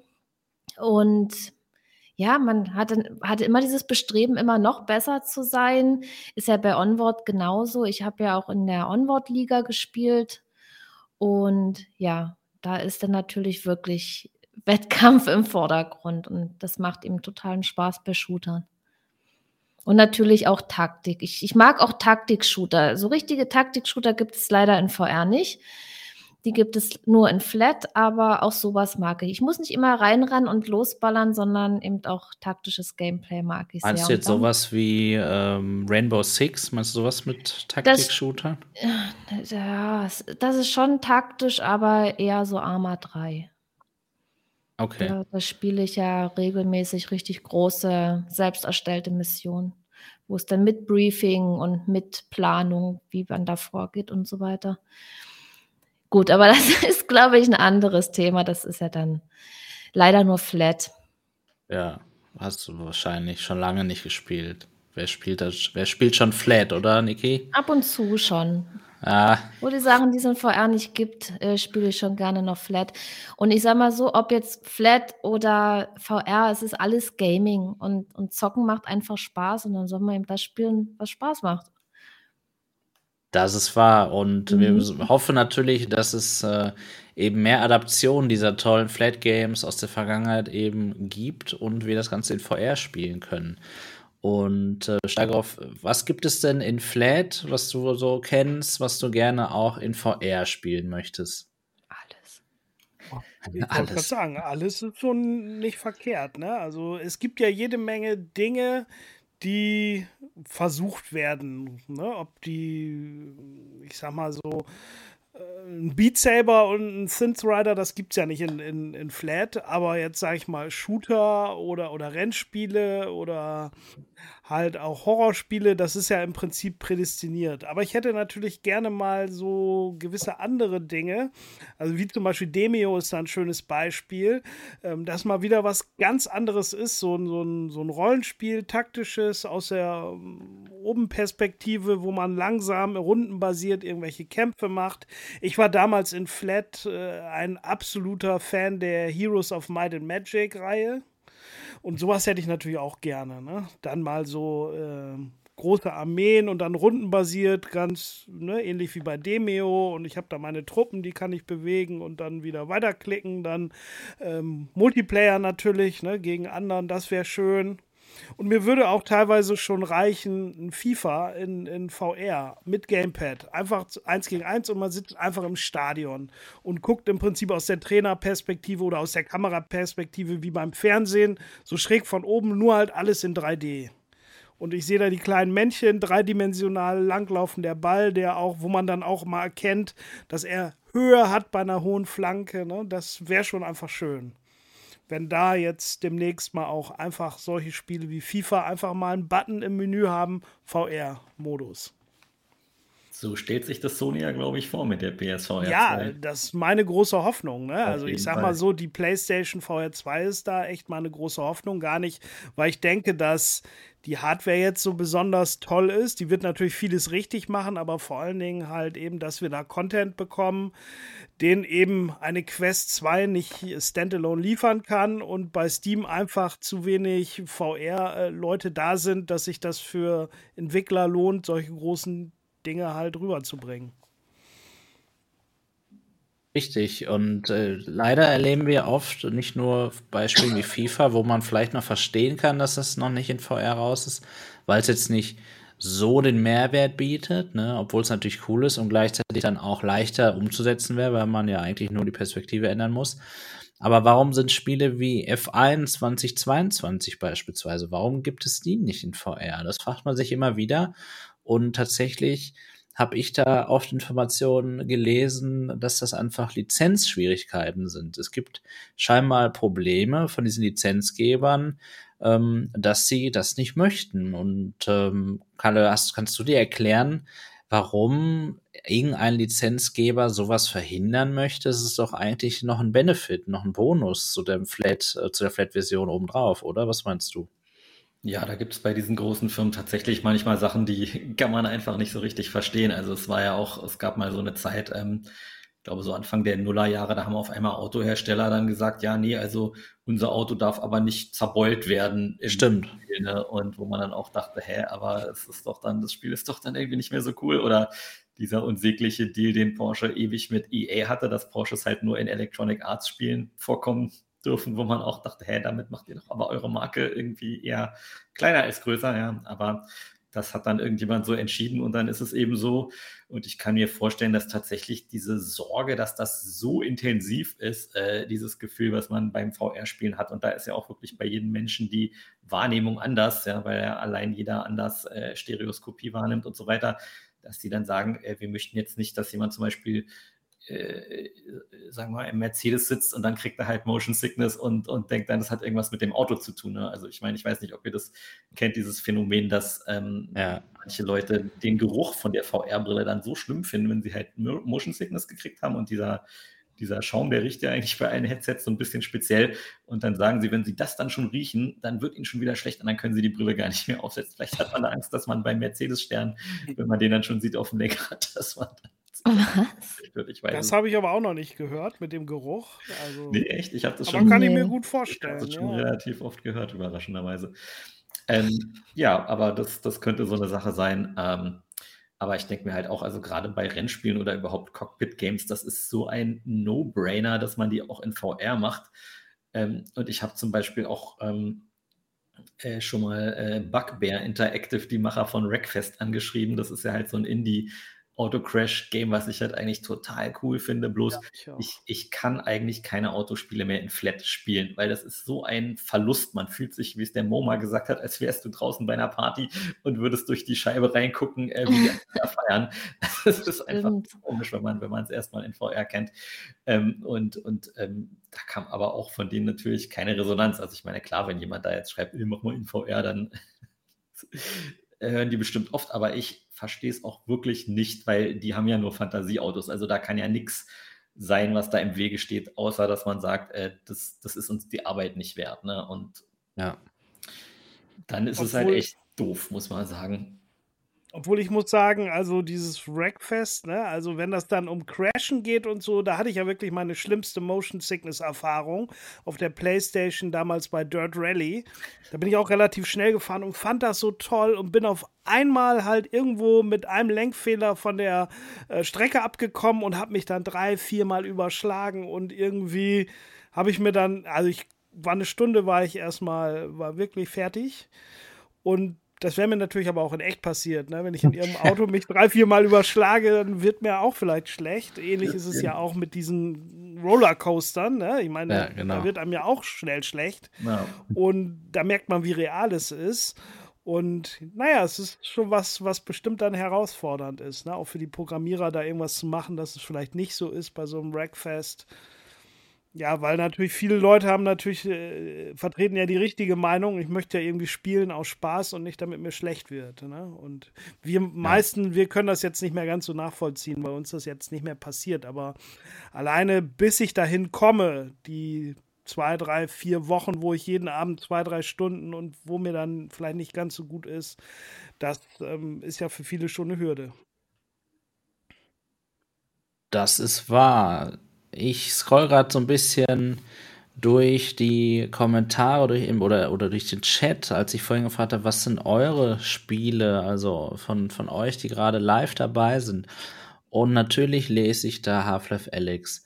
Jetzt ist es so, dass das Ganze jetzt schon ja ziemlich genau zwei Jahre alt ist, das Spiel. Und ähm, ich würde gern von Niki wissen, ähm, ist für dich nach Half-Life Alex noch was gekommen, was dich auch so begeistert hat? Oder sagst du, wie ja. der ein oder andere behauptet, danach kommt nichts mehr, wenn man das Spiel gespielt hat? Ach, da gibt es einiges, wo ich sage, das, das ist genauso gut wie Half-Life Alex. Man kann nicht alles mit Half-Life Alex vergleichen, auf eine gewisse Art und Weise schon. Und zwar holt mich dieses Spiel ab oder zieht mich das genauso in, in den Bann. Ja, das, das kann ich sagen. Ja, das ist der einzige Vergleich. Aber jedes Spiel mit Half-Life Alex zu vergleichen, das ist falsch, weil das sind einfach andere Spiele, ja. Und deswegen sollte man dahingehend äh, nur vergleichen, ob ein, ein Spiel abholt. Und ja, für mich gab es einiges. Jetzt vor kurzem ist ja Wanderer äh, erschienen mhm. und ich war da genauso drin. Ich habe das Gefühl gehabt, das Spiel sieht genauso schön aus und das hat mich auch total abgeholt. Das war hauptsächlich Rätseln und ja, aber da kann ich genauso drin sein, wie wenn ich jetzt hier so ein Action-Abenteuer erlebe, ja. Und deswegen würde ich sagen, das Spiel war genauso gut. Oder selbst wenn ich jetzt zum Beispiel so ein Synth Riders spiele, das ist ja ein Rhythmus-Game, auch da kann ich voll drin sein und extrem viel Spaß haben. genauso viel Spaß wie bei Half-Life Alyx, obwohl es ein ganz anderes Spiel ist. Ja, das, das lässt sich immer so schwer vergleichen und das sollte man auch gar nicht machen. Oder jetzt vor kurzem, also jetzt noch diese Woche, habe ich ja Eye of the Temple gespielt. Und das hat mich genauso abgeholt. Und das hat mich, da gab es noch Punkte, die fand ich sogar noch krasser als bei Half-Life Alyx zum Beispiel, dass man sich da selber bewegt ohne Stick. Ja, das, das ja. war was sowas Besonderes. Und boah, es gibt noch einige Spiele, wo ich sage, sehr geil, ja. Und deswegen heute, es gibt noch mehr als Half-Life Alyx. Ja, Eye of the Temple ist tatsächlich so ein Beispiel, wie man aus der Realität in eine ganz andere Realität, in die virtuelle Realität äh, wirklich eintauchen kann.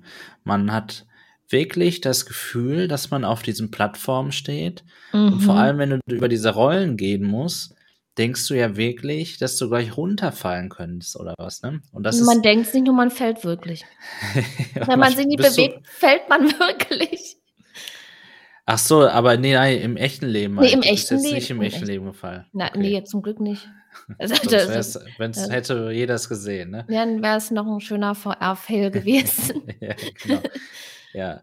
Und das ist tatsächlich ja immer was total Immersives. Und ähm, da können wir mal bei dem Thema Gaming eben darüber reden. Wie wichtig ist diese Immersion, die wir dort haben? Steigroff, muss es für dich sowas wie Eye of the Temple sein? Oder reicht es bei dir auch, ähm, wenn es einfach ein interessantes Spiel ist, was du mit dem Gamepad spielen kannst? Also, jedes Spiel hat ja irgendwie so seinen Reiz aus irgendeinem anderen Grund. Und Eye of the Temple ist natürlich genau deswegen so toll, weil man es halt eben mit dem ganzen Körper spielt und es so immersiv ist. Ich weiß nicht, ob es würde wahrscheinlich die Hälfte am Reiz verlieren, wenn ich da halt die ganze Zeit mich mit dem Stick bewegen würde. Oder mir ist es letztens aufgefallen, ich habe auch noch ein tolles Spiel entdeckt, ähm, älteres Spiel, auch so ein Indie-Game, VR Dungeon Knights. Mhm. Und da habe ich halt eben auch ähm, ein bisschen durch Dungeons kämpft man, kann man auch kooperativ spielen. Und ja, das Spiel besteht dazu, daraus ein bisschen Gegner halt äh, natürlich zu bekämpfen, aber auch natürlich sich äh, bei Fallen ähm, auszu ja, ähm, genau den Raum anzugucken, irgendwelche Fallen eben nicht auszulösen. Und dann habe ich aber irgendwann gemerkt, hm, ich kann mich aber ja auch teleportieren. Die Option habe ich ja. Und wenn ich mich dann natürlich von einer Plattform zu anderen teleportieren kann, anstatt halt irgendwo selber zu springen oder, oder das Timing dann abzuwarten, wo dann irgendwelche Äxte kommen, ja, dann ist halt eben schon so ein bisschen der Reiz halt weg, ne? So, wenn man halt eben den einfachen Weg gehen kann. Und andere Spiele hingegen, die spiele ich ja natürlich wegen der Story, wegen irgendwo dem Erlebnis und kann es auch gerne mal ein Gamepad sein. Ne? Also habe ich auch nichts dagegen. Genau. Ne? Ich genau. meine, eins der schönsten Spiele zum Beispiel ist ja Moss. Zum Beispiel, da kann man auch prima mit dem Gamepad spielen. Ist eine ganz tolle Sache. Also. Oder Astrobot. Astrobot, genau. Ja, das sind ja Gamepad-Spiele eigentlich. Ja, genau. Ne? Im Prinzip ist ja der Controller nichts anderes wie ein zweigeteiltes Gamepad. Ne? Es hat ja genau die Anzahl der Tasten. Trigger und Grip sind halt die Schultertasten vom Gamepad, zwei Sticks und fertig ist es. Ne? Deswegen ist es ja auch so beliebt irgendwo und hat sich als Standard durchgesetzt, weil da weiß jeder sofort, ähm, was er damit machen kann. Ne? Mit dem einen Thumbstick kann ich mich drehen, mit dem anderen kann ich mich halt eben bewegen, vor, rück und, und, und strafen nach rechts und links. Und ich kann mich aber natürlich auch irgendwie mit dem Körper drehen, wenn das Spiel es halt zulässt. Und die Plattform natürlich, wenn ich nicht auf der Playstation bin. Aber ja, also deswegen ähm, hat da jedes Spiel schon seinen eigenen Reiz und auch seine eigenen Stärken und, und ähm, ja, lebt ja auch davon. Ja. Völlig klar. Kalle, wie ist das, wenn ihr über ein neues Spiel nachdenkt? Ähm, wie wichtig ist es für euch, was gerade so auf dem Markt äh, für neue Dinge vielleicht ähm, rausgekommen sind? Also vielleicht für neue, auch für neue, was es für neue Mechaniken gibt. Ähm, schaut ihr euch da durchaus auch inspirativ äh, natürlich Dinge ab, damit ihr sowas noch weiterentwickeln könnt und da was wirklich Einzigartiges macht, draus machen könnt? Ja, auf jeden Fall. Also gerade bei VR ist es ja so, dass ja wie man da spielt und was man für Möglichkeiten hat, ist ja auch jetzt nach äh, fünf, sechs Jahren immer noch nicht so richtig erforscht. Ne? Also da also kommen ja immer noch überraschende neue Sachen, wie zum Beispiel Eye of the Temple, wo der Entwickler ist ja, glaube ich, auch ein Einzelentwickler, der da, glaube ich, fünf Jahre oder so auch dran gearbeitet ja, hat. Sowas ist dann einfach irre. Ne? Und ähm, da kann man natürlich dann auch überholt äh, werden von anderen Dingen, was jetzt aber in dem Fall ja glücklicherweise nicht passiert ist. Ähm, ja, aber ein ganz konkretes Beispiel ist halt natürlich, dass, dass man auch ähm, quasi jeden Spielstil irgendwie so ein bisschen unterstützen muss. Und ne? zum Beispiel bei Rainbow Reactor Fusion war halt so eine Überlegung, da geht es halt auch darum, dass man so Sicherungen sucht, ne, die so ein bisschen wie Ostereier da versteckt sind. Mhm. Ähm, ich spiele halt eigentlich am liebsten so immersiv wie möglich und halt auch im Stehen. Und ähm, ich sage halt, ich will mich dann halt bücken und ich will wirklich die, die Sicherung aufheben, ja. Wogegen natürlich andere Leute sagen, ähm, ja, ich will lieber hier so ein Force Grip oder, oder, oder Gravity Gloves haben ähm, oder halt auch Leute, die aus gesundheitlichen Gründen äh, nur sitzend spielen können, äh, muss man natürlich auch unterstützen und dann gibt es dann halt eben eine Taste, dass man sich halt einfach ducken kann. Ne? Also okay ich gehörte auch zu den Leuten, die am Anfang von, von Walking Dead Saints und Sinners total irritiert waren, dass man sich da nicht physisch stucken konnte, weil dann blieb, man irgendwie so hängen. Also dann, dann blieb man so auf Dreiviertelhöhe bringen, blieb dann die Kamera da stehen, auch wenn man sich halt weiter runtergeduckt hat. Und dann haben sich aber auch viele Leute darüber ähm, ja, beschwert oder gewundert. Und dann haben sie es halt auch wirklich innerhalb von einer Woche oder so nachgepatcht, dass man halt auch sich ganz runterducken konnte, ohne die Ducktaste. Ähm, aber eine andere Sache, die halt auch total irre ist und total vielschichtig, wenn man da mal drüber nachdenkt, ist halt, ähm, wie man so Physik, also Gewicht und sowas halt überhaupt simuliert. Ne? Zum Beispiel bei den ersten VR-Spielen war es ja so, da waren die Hände immer genau da, wo die Controller sind. Ne? Was ja den Vorteil, äh, den, den Nachteil hat, wenn du durch irgendeine Wand durchgehst mit der Hand, dann klippt ja die Hand einfach da durch. Und das geht ja nicht. Ja. Die Wand ja die, den Controller und deine Hand aufhalten, aber wenn du das halt machst, also wenn die Wand dich bremst, da kann ja deine echte Hand trotzdem noch weitergehen. Dann siehst du aber die Hand im Spiel, die hängt dann halt so 20 Zentimeter davor. Ne? Und das ist halt eine Sache. Also, das hat ja Boneworks so mit als erstes gemacht, dass zum Beispiel auch die Hand so wirklich runtergezogen wird, wenn man was Schweres aufhebt und so. Und da kann man allein so viel Zeit mit äh, verbringen, das so auszubalancieren und zu gucken, was, was funktioniert denn da jetzt eigentlich am besten. Und das ist dann auch oft für jede Person anders. Also das ist schon irre und, und wir haben halt auch, weil, weil viele Leute gesagt haben bei Rainbow Reactor Fusion, das ist ihnen zu ähm, abstrakt. Also da klippt halt zum Beispiel viel mehr und da sind die Hände immer da, wo die Controller sind und umgekehrt. Äh, deswegen haben wir jetzt halt bei, bei Snow Scout gesagt, okay, diesmal machen wir eher diesen Physikansatz, ne, dass halt eben die Sachen so ein Gewicht haben. Wenn man jetzt zum Beispiel so einen Spaten aufhebt, der ist dann schwer und wenn man den dann am Ende greift, dann hat man so ein bisschen Mühe, äh, den halt zu drehen oder so, ne? was halt wirklich für Leute, die zum ersten Mal VR spielen, glaube ich, total komisch ist, ne? weil deine Hand dein, im Spiel dann nicht mehr das macht, was deine echte Hand macht. Aber da dachten wir auch, ja, das ist ein interessanter Ansatz. Und jetzt haben wir den einen, haben wir schon mal gemacht, jetzt machen wir mal das andere. Äh, und da bin ich auch gespannt, was, was uns dann die Leute dazu eigentlich sagen im Endeffekt.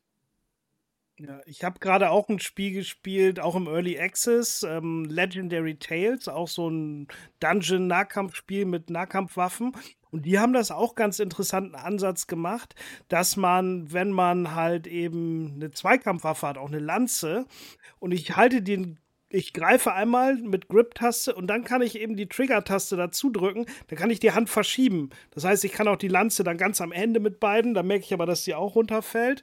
Oder ich kann halt, ne, weil viele Spiele simulieren dann, ich habe eine Axt und ich greife die und ich greife die immer an der gleichen Stelle. Mhm. Aber ich kann halt beide Hände irgendwie verschieben, egal wo. Ich kann die Axt halt eben beide unten fassen oder ein so, ein so. Und dann kann ich halt eben sehr interessant natürlich. Ne? Also es macht das ganze Spiel extrem dynamisch und auch die Kämpfe. Und äh, ja, gerade auch eben die Interaktion mit, ähm, ja, wenn ich dann äh, mit der Axt auf ein Schild hau, bei manchen Spielen geht es ja durch und ich will natürlich lieber, dass es dann schönes, sattes Klappern hat, wenn ich jetzt zwei Waffen habe, die ich gegeneinander schlage oder wenn ich halt auch mal die Wand treffe, dann fliegt mir die Waffe auch weg. Aber manche sind natürlich auch davon genervt, ne? Natürlich, klar. Man muss immer wieder aufheben und aufpassen. Bei Aber, Everslot ist das übrigens auch ganz interessant. Die ja. haben jetzt gerade eingebaut, dass man, ähm, dass ein Schwert halt durch einen Stein durchgehen kann, aber während es das macht, wird es halt irgendwie langsamer. Ne? Also es, du wirst nicht ja. komplett davon abgehalten, äh, deine Hände dann da durchzubewegen, aber es stieben halt Funken und du siehst halt, es ist ein Problem und der Controller vibriert halt auch. Ne? Das ist auch eine neue Idee, die total super ist, finde ich, aber man muss ja auch erstmal drauf kommen. Naja, und man ist ja meistens dann wahrscheinlich irgendwas gewöhnt, irgendeine Waffenmechanik oder so, ist ja bei den Shootern auch so. Und dann ist natürlich beim nächsten das wieder anders und dann, ja, ist halt die Frage, ne, was gefällt einem besser, muss man sich umgewöhnen. Und der eine findet das natürlich besser, was er bei seinem Lieblingsspiel hat, der andere, also wie gesagt, müssen auch Standards geben. Es wird sich über die Jahre äh, herauskristallisieren, ne, was dann so sinnvoll ist und am meisten Spaß macht. Ja. Ja, das macht es natürlich auch viel komplexer für so eine Entwicklung eines VR-Spiels, ne? Dass man nicht nur X Controller und System unterstützen muss, sondern tatsächlich auch ja ganz viele Bewegungsprofile. Und jetzt war gerade hier ein guter Kommentar von VR Inquisitorius. Und zwar schreibt er gerade, es gibt etwas, was alle Entwickler irgendwie nicht gebacken bekommen, nämlich den Linkshänder-Support. Linkshänder bewegen sich auch mit dem linken Stick und drehen sich mit dem rechten. Und scheinbar ist das etwas, was Linkshänder gerne vertauscht hätten. Ähm, wie ist das denn in, ähm, in euren Spielen, Kalle? Ist das etwas, was man berücksichtigt? Äh, ich kann mir zum Beispiel vorstellen, wenn ich jetzt ein Entwickler wäre, als Rechtshänder, hätte ich auf so einen Kommentar gehofft, weil ich hätte es nicht beachtet, muss ich ganz ehrlich sagen. Ja, da muss man mal den Hoshi grüßen, der auch äh, zuschaut, genau. wenn ich das richtig gesehen habe. Der ist ja da immer sehr engagiert und natürlich auch mit Recht. Ähm, das ist auch übrigens eine Sache, wo ich äh, denke, es wäre so einfach, wenn, wenn die Hardware-Entwickler einfach den Entwicklern da entgegenkommen würden, indem sie sagen, hier ist ein Skript, das müsst ihr nur einbauen, da kann man einen Knopf drücken, dann sind die Sticks vertauscht. Ja, verstehe ich nicht, Warum? Also so wie man auch die Menütaste tauschen kann über eine Einstellung im, im Menü. Genau. Genau, und so haben wir es halt auch okay. bei Rainbow Reactor Fusion gemacht. Man muss es halt natürlich selber dann programmieren. Ähm, ja. Und äh, ich versuche eigentlich immer, sowohl bei Rainbow Reactor Fusion als auch bei Snow Scout jetzt, dass man ähm, wirklich einfach, dass es so ist wie im echten Leben, also dass du Gegenstände einfach nimmst ne, und dann hast du sie halt eben in der Hand, äh, mit der du sie genommen hast. So das ist auch manchmal gar nicht so einfach, weil ähm, eine Sache, an die man dann auch nicht immer denkt, ist halt das Handposing. Also wenn man jetzt einen Gegenstand, zum Beispiel einen Stab, äh, greift, dann hat man den ja so, ne? aber eine, eine, Pistole oder eine Bohrmaschine, die hätte man dann halt eher so. Also das heißt, die, die Finger oder halt ein, ein Buch würde man halt irgendwie so halten. Ne? Und, und das muss man natürlich auch alles programmieren. Ähm, und das ist dann aber bei manchen Gegenständen, ist es bei der linken Hand dann einfach total anders, wo ja auch Linkshänder im echten Leben total drunter leiden, dass halt die Industrie hier sagt, hier ist eine Schere, aber die kann man halt irgendwie mit links gar nicht so gut halten wie mit rechts. Ähm, und das hat dann auch wiederum für die Entwickler sozusagen ähm, einen Mehraufwand, aber ich finde auch, da muss man dann halt eben durch und ja, könnten einem die Plattformhersteller halt wirklich viel Arbeit abnehmen, aber sowas dauert halt manchmal einfach. Ja, sowas dauert und wenn einer es besonders gut macht, ja, dann verstehe ich auch, dass ein Entwickler dann vielleicht auch dort bleibt, weil das kostet einfach alles Geld, das muss man so sagen. Ne? Je länger so war so eine Entwicklung dauert, desto später verdient man Geld damit. Und es ist, macht völlig Sinn, dass man dann natürlich dort den Weg des geringsten Widerstands natürlich wählt ohne ähm, dass das jetzt irgendwie bei euch so wäre oder so, ne? Aber ich, ich kann es einfach verstehen, ne? wenn man dann solche Entscheidungen eben trifft, dass man ja auf die komfortabelsten Entwicklertools dann natürlich ähm, gerne Wert legt und dorthin geht und und und, ja. Sehr schön. Ja, dann lasst uns doch mal über unser Lieblings-VR-Spiel sprechen. Niki, du hast nur eine Wahl. Du kannst nur ein Spiel nennen. Das kann ich nicht. Also es gibt ja verschiedene Arten von Spielen und ich kann mich nicht auf eins beschränken. Das, das funktioniert nicht. Ja, in dieser Folge müsstest du dich auf ein Spiel konzentrieren. Ähm, und dann kannst du ja auch begründen, warum du vielleicht dann das gewählt hast. Weil ähm, es ist ja so, du hast ja vollkommen recht, Niki. Es, ist, es gibt ja nicht das Spiel und alle anderen sind schlechter. Es geht ja gar nicht unbedingt um Ranking, sondern mhm. es geht ja vielleicht um die Erfahrung, wenn du an VR denkst, was dir als erstes einfällt, was, was welches Spiel da als erstes in den Sinn kommt. Was wäre das denn? Natürlich ist es Half-Life Alex, aber ich muss Wanderer auch nennen. Ja, das ich, ich kann nicht, weil was beide Spiele eben ausmacht und was es vielleicht auch zum Lieblingsspiel macht, ist eben, aber wie gesagt, es sind nicht meine einzigen Lieblingsspiele, ja, das, das gibt auch noch andere, wenn ich jetzt zum Beispiel an Multiplayer-Spiele denke, ja, die darf man ja auch nicht vernachlässigen. Das, das können zum Beispiel Half-Life Alyx und Wanderer nicht, ja, deswegen muss man die anderen Spiele dann eben auch noch extra nennen. Aber egal, wenn ich das jetzt muss, sage ich Half-Life Alyx und Wanderer. Ähm, das sind meine Lieblingsspiele, weil sie top aussehen. Man hat relativ viele Spielstunden. Das ist für mich auch ganz wichtig, dass man lange in einem Spiel verbringen kann. Also so ein Spiel, wo man nur eine Stunde spielt oder zwei Stunden, das kann auch super sein.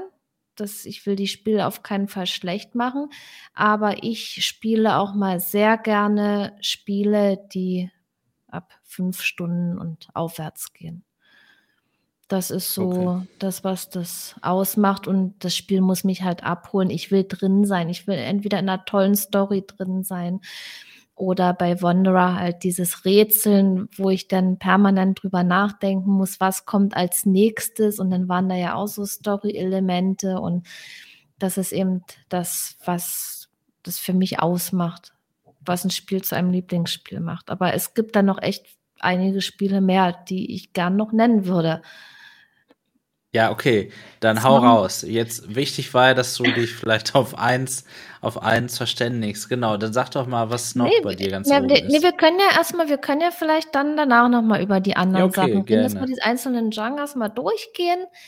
Ähm, ja, was, was fällt denn euch so spontan ein? Was ist euer Lieblingsspiel? Einfach mal so also ich ähm, fand schon deinen Ansatz natürlich extrem wichtig, dass man natürlich nicht verschiedene Spiele äh, miteinander vergleichen kann. Ne? Man hm. müsste jetzt zum Beispiel sagen, mein Lieblingsshooter oder mein genau. Lieblingsgeschicklichkeitsspiel oder mein yeah. Lieblings äh, Rhythmusspiel, Rhythmusspiel mein Lieblings ähm, was weiß ich Adventure zum Rätseln oder wie auch immer ne Ach, was bei mir fällt zum Beispiel sofort ein wenn ich Shooter höre und was ich wirklich wo ich wirklich am meisten Spaß hatte auch war Medal of Honor ja, das ist Weil so das natürlich gut. total toll ist. Es hat auch für mich, ich, ähm, bei mir ist es irgendwann mal der Rechner abgekackt. Ich musste es komplett neu installieren. Ich hatte es zu zwei Drittel durchgespielt. Ich musste es alles nochmal von vorne anfangen. Die Safe Games waren weg und ähnliches. Und es hat mich nicht mal gestört. Ich fand es richtig toll. Ne? Irgendwie hatte ich richtig Spaß, alles nochmal zu spielen. Und das geht mir bei anderen Spielen manchmal nicht so. Ne? Da würde ich dann, da wäre das Spiel dann für mich auf äh, schon vorbei. Ne? Dann würde ich sagen, ja, nee, den ganzen Kram nochmal, da habe ich keine Lust zu. Ne? Und dann zeigt das schon äh, die Qualität des Spiels. Ne? Und Medal of Honor hat einen sehr unterschätzten Multiplayer-Modus, der sehr viel Spaß bringt, aber leider natürlich aufgrund dessen, dass nicht so viel viel gespielt wurde, auch nicht weiterentwickelt wurde. Da ist noch extrem viel Luft nach oben und hat sehr großes Potenzial. Das hat mir immer sehr viel Spaß gemacht und wir haben uns gerade im Chat auch schon verabredet für irgendwann diese Woche. Sehr gut. Ja, Niki, Starov und ich, wir haben ja schon gespielt zusammen. Ne? Das war mhm, ja wirklich genau. äh, eine tolle Runde. Ja, Kalle, ist das auch ein Spiel für dich, Medal of Honor? Ja, fand ich damals auch äh, ganz cool, als es rauskam. Ähm, und ich war auch ein bisschen natürlich auch als Entwickler ähm, ja äh, geknickt, dass es halt so viel äh, äh schlechtes Feedback wegen des Preises gab. Ähm, ja. Weil es ja auch das bis dato teuerste VR-Spiel war. Und ich verstehe schon, was die Leute daran kritisiert haben. Das hatte halt schon seine Macken, vor allem wenn man es halt mit Half-Life Alyx verglich. Und man hatte das Gefühl, die haben, als sie damit 2016 angefangen haben mit dem, entwickeln halt keine anderen VR-Spiele mehr gespielt und haben gewisse Sachen halt einfach nicht angepasst oder so. Aber ich fand es halt auch von dem Content und, und manche einzelne Missionen, die waren einfach so klasse. Es war total abwechslungsreich, äh, wenn man erstmal diesen etwas komischen Anfang hinter sich hatte mit diesen vielen kurzen Abschnitten. Aber ähm, ja, das ist halt eben leider ein, weiß ich auch nicht, also ich glaube 50 Millionen oder so hat das ja gekostet, ohne, ohne Werbekosten und ähm, wenn man dann sieht, okay, das geht jetzt total unter, weil halt auch Leute, die es noch nicht mal ausprobiert haben, schreiben, ist ja scheiße. Äh, das ist dann halt für VR schlecht, so doof es halt klingt. Aber zum Glück hat die Geschichte ja auch noch ein gutes Ende genommen, indem es ja dann auch noch irgendwie auf die Quest später released wurde. Und ähm, ja, warum das zum Beispiel so schlecht optimiert war zum Start, das ist mir auch schleierhaft. Wahrscheinlich war da einfach die Zeit dann irgendwie nicht mehr da oder so, aber ja. Aber ja, passiert immer wieder, ne? Also gerade auch bei, sogar bei Flat Games passiert das, dass Spiele auch einfach technisch nicht gut laufen. Und das, also das muss ich sagen, kann ich als Nutzer gar nicht gut heißen. Ich äh, verstehe ja den ganzen Druck dahinter und so, aber als Publisher dann zu sagen, wir müssen das Spiel jetzt veröffentlichen und verbrennen es dadurch, verbrennen die Arbeit der Entwickler, weil es noch nicht fertig ist, das finde ich wirklich höchst, äh, also das sehe ich sehr, sehr kritisch einfach. Das finde ich äh, überhaupt nicht gut. Auf jeden Fall. Ja, und da ist Medal of Honor im VR-Bereich, gerade auch durch, das, durch den Preis, wo man sich dann High-End-Titel erwartet, auch technisch, ist dann natürlich, äh, ja, der genau dem ausgesetzt, ne, dass es äh, diese Kritik sich gefallen lassen muss. und das Fall. ist, ja, das geht dann eben durch, ne? Du hast es gesagt, das sagen Leute, das Spiel ist Müll, die es nicht mal gespielt haben ja, also ist das dann. Das ist dann die Mundpropaganda tatsächlich, ne? Und letztlich ist das ja das Gleiche, wie wenn ich jetzt sage, hey Niki, kennst du nicht das und das Spiel? Das ist super.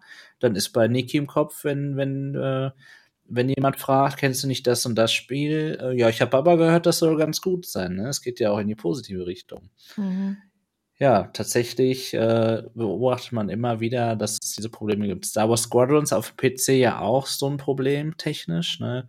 Gerade so, so Layout-Sachen, die total nervig sind, wo man sich wirklich einfach fragt, haben die überhaupt eine VR-Brille? Haben die sowas überhaupt mal gespielt irgendwie? Und äh, ja, wie kann man das dann veröffentlichen? Und das ist dann echt ärgerlich. das tut der Branche nicht gut. Sagen, ähm Genau, es gibt allerdings auch Sachen, also ich kenne mich ja wirklich, was die ganze Programmierung angeht und so nicht wirklich gut aus, aber ähm, es ist uns auch schon passiert, dass halt Leute geschrieben haben, ja, dies und das, also ich habe die und die Brille und den und den Rechner und äh, bei mir passiert XY, also zum Beispiel das Bild ist nur schwarz oder die, die Auflösung ist, ist, ist ganz mies und ich kann die auch im Menü nicht hochdrehen und so weiter oder es ruckelt nur ein Stop, obwohl ich halt eine schnelle Grafikkarte habe und manchmal weiß man es dann einfach nicht. Und das war halt auch so bei Squadrons, habe ich ja auch diese, diese ganze Probleme mit der Tastaturbelegung und so mitbekommen oder halt mit der Buttonbelegung. Und bei mir war es so, ich habe halt Squadrons, habe da meinen, meinen billigen Flightstick für 34,95 angeschlossen, also so ein Rotas ne, von, von Trustmaster. Das ging alles sofort. Es stand halt da, welche Taste ist was. Ich konnte ja. drücken, alles hat funktioniert. Und bei anderen geht es halt nicht. Und das ist halt natürlich also klar, bei so einer riesen Firma und so einem riesen Spiel mit so einer wichtigen Lizenz sollte das auf gar keinen Fall passieren. Bloß ich kann auch bestätigen, dass man manchmal keine Ahnung hat, warum irgendwas jetzt auf irgendeiner Konfiguration so ist. Aber ich meine, klar, spätestens wenn 50 Prozent der Leute betrifft, dann ist es richtig scheiße und dann kann man sich auch mit Recht aufregen. Aber es ist mit diesen ganzen vielen verschiedenen äh, Variablen manchmal auch echt schwer. Ja, da macht der PC wirklich nicht gut irgendwie, ne? Also da als Entwickler ähm, ist es bestimmt auch nur deswegen attraktiver für ein geschlossenes System, was rauszubringen. Kann ich total nachvollziehen, ja. Hat alles seine Vor- und Nachteile. das ist wahr. Ja, Kalle, wie ist es denn bei dir? Ähm, Stagroff, du hast Medal of Honor jetzt gerade so genannt. Wenn du an VR denkst, was fällt dir sofort ein? Und da muss ich sagen, Rainbow Reactor darf jetzt gerade nicht dazu gehören. Würde, würde ich jetzt auch nicht nennen. Es ist tatsächlich diese einsame Inselfrage, die kann ich wirklich ohne eine Sekunde zu überlegen beantworten mit Dirt Rally 2. Ah, ist ja, für mich wahrscheinlich das beste Computerspiel aller Zeiten. Äh, weil ich es einfach so krass finde, so als, als, als so ein kleines Autokind, ne, ähm, gerade da mit diesen, mit diesen 90er Jahre Rallye-Autos da durch die Gegend zu ballern das ist einfach mit Lenkrad und, und Gangschaltung und so weiter. Das ist einfach so krass da. Ich, ich sitze da immer und denke, das kann nicht sein. Es, es, es ist wie echt. Ich kann es überhaupt nicht glauben. Und jedes Mal, wenn ich vergessen habe, wie cool es ist, weil ich einfach keine Zeit hatte, das zu spielen, dann setze ich die Brille wieder auf und ich bin jedes Mal so weggeblasen. Und ich habe auch schon wirklich überlegt, äh, ob ich nicht irgendwie das Geld, was ich jetzt in Snow Scout rein investiert habe, ob ich da nicht Codemasters frage, äh, könnt ihr für das Geld bitte eine neue Strecke machen für, für Dirt Rally 2? das Aber, heißt, du kennst dich da schon ziemlich gut aus. Ja, ja, genau. Es ist natürlich, irgendwann ist es dann doof, weil Rallye lebt natürlich auch davon, dass man halt eben nicht weiß, äh, wie man die nächste Kurve nimmt, sonst ist es ja irgendwann nur noch auswendig lernen und da wäre es natürlich klasse, wenn man wenn man dann mal wieder eine neue Strecke hätte, aber das werden sie nicht machen. Und ich glaube, auch wenn man da ankommt und ihnen Geld bietet, dann sagen die, du spinnst oder was bist du für einer? Aber es ist einfach, ich äh, liebe dieses Spiel halt, obwohl es natürlich auch total so eine nischige Sache ist. Ähm, aber mit VR ist es halt einfach wirklich so echt, dass ich halt finde, da muss man sich gar nicht mehr ein echtes Auto reinsetzen. Und schon gar nicht, wenn man dann so ein 100.000 Euro Geschoss da kaputt fahren kann, ähm, was mir natürlich auch ständig passiert. Ich bin da nicht mal besonders gut in dem Spiel. Ähm, aber ansonsten finde ich halt auch, äh, was Tsugunapi schon genannt hat, äh, The Walking Dead Saints and Sinners ist so ein Spiel, was bei mir megamäßig hängen geblieben ist.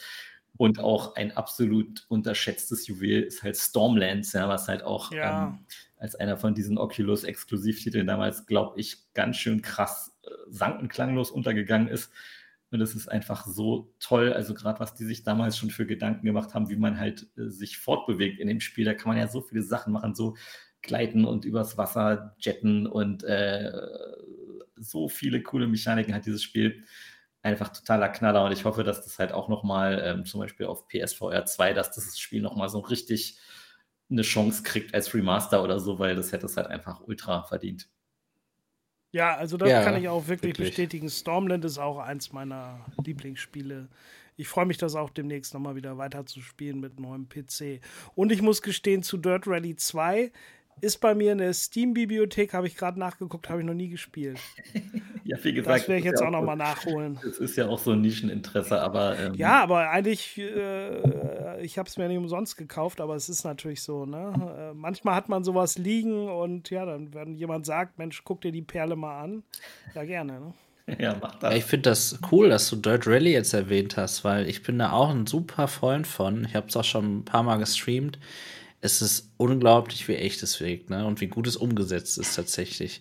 Es ist wirklich, wirklich toll. Und ich verstehe auch gar nicht, warum es auf der PlayStation VR den, äh, den zweiten Teil nicht in VR gab. Ob es wirklich technisch für die zu aufwendig war, es zu machen, äh, glaube ich zwar nicht, aber sie haben sich dagegen entschieden und deswegen muss man dort mit dem Teil 1 immer noch vorlieb nehmen. Aber ich freue mich dann, dass es vielleicht auch auf der PlayStation mit der PlayStation VR 2 ähm, die ganzen Rennspiele, die es eben dafür gibt, da gibt es ja auch eine recht große Rennspiel-Community, dass man dann damit auch einiges erlebt. Weil da muss man sagen, wenn man jetzt auf der PlayStation VR eigentlich in Sachen Racing in VR was sucht, das ist schon ziemlich mau, ne? Und ich glaube, dieses Drive Club war so das einzige, was man auch so schön ähm, online in VR dann miteinander spielen konnte und das haben sie ja abgeschaltet. Ja, sehr, sehr schade. Das ist auch ähm, da, ja. Da wäre auch ein PS5-Update mit besserer Grafik wäre total klasse gewesen, weil das war natürlich auch eins der ja. ersten Spiele, äh, die ich da hatte auf der PSVR und wo ich dann dachte, wow, also Autofahren, äh, obwohl ich glaube, das hat ja am Anfang nur 540p Auflösung oder so, das war richtig, richtig pixelig, aber trotzdem fand ich es einfach so mega cool. Ähm, ja, und da hat man halt eben diesen krassen Unterschied, wenn man danach ein, Rennspiel in Flat spielt, da denkt man so, hä, was ist das denn jetzt? Wie, wie, wieso? Warum? Warum soll ich das spielen? Das ist jetzt voll überhaupt nicht cool. Da sitze ich ja gar nicht im Auto. Ja, richtig. Ähm, ich äh, freue mich auch bald mal auf der PlayStation 5 Gran Turismo 7 zu spielen. Ja. Aber ich habe immer wieder im Hinterkopf, hä, sitzt du da so vor? Das ist doch. Das muss also, halt in VR kommen, auf jeden Fall. Also, wenn das nicht auf der PlayStation VR 2 rauskommt, dann habe ich keine Hoffnung an die Generation, an die nächste VR-Generation, muss ich wirklich sagen. Ja, wirklich. Also, ein Rennspiel muss doch in VR laufen. Gar keine Frage. Also, da gibt es auch keine Ausnahme und keine Entschuldigung, überhaupt nicht. Rennspiel, Flugsimulator, wenn sowas ja. heute noch rauskommt ohne VR-Support, weil die müssen ja nicht mal die Controller programmieren. Die Ach haben so. ein Lenkrad, die haben, haben Hotas, also äh, einfacher geht's doch praktisch nicht. Ja, richtig. Gerade die Steuerung ist sehr komplex. Wir haben ja gerade drüber geredet, ja. ne? Das ist alles nicht nötig da. Es ist, ja.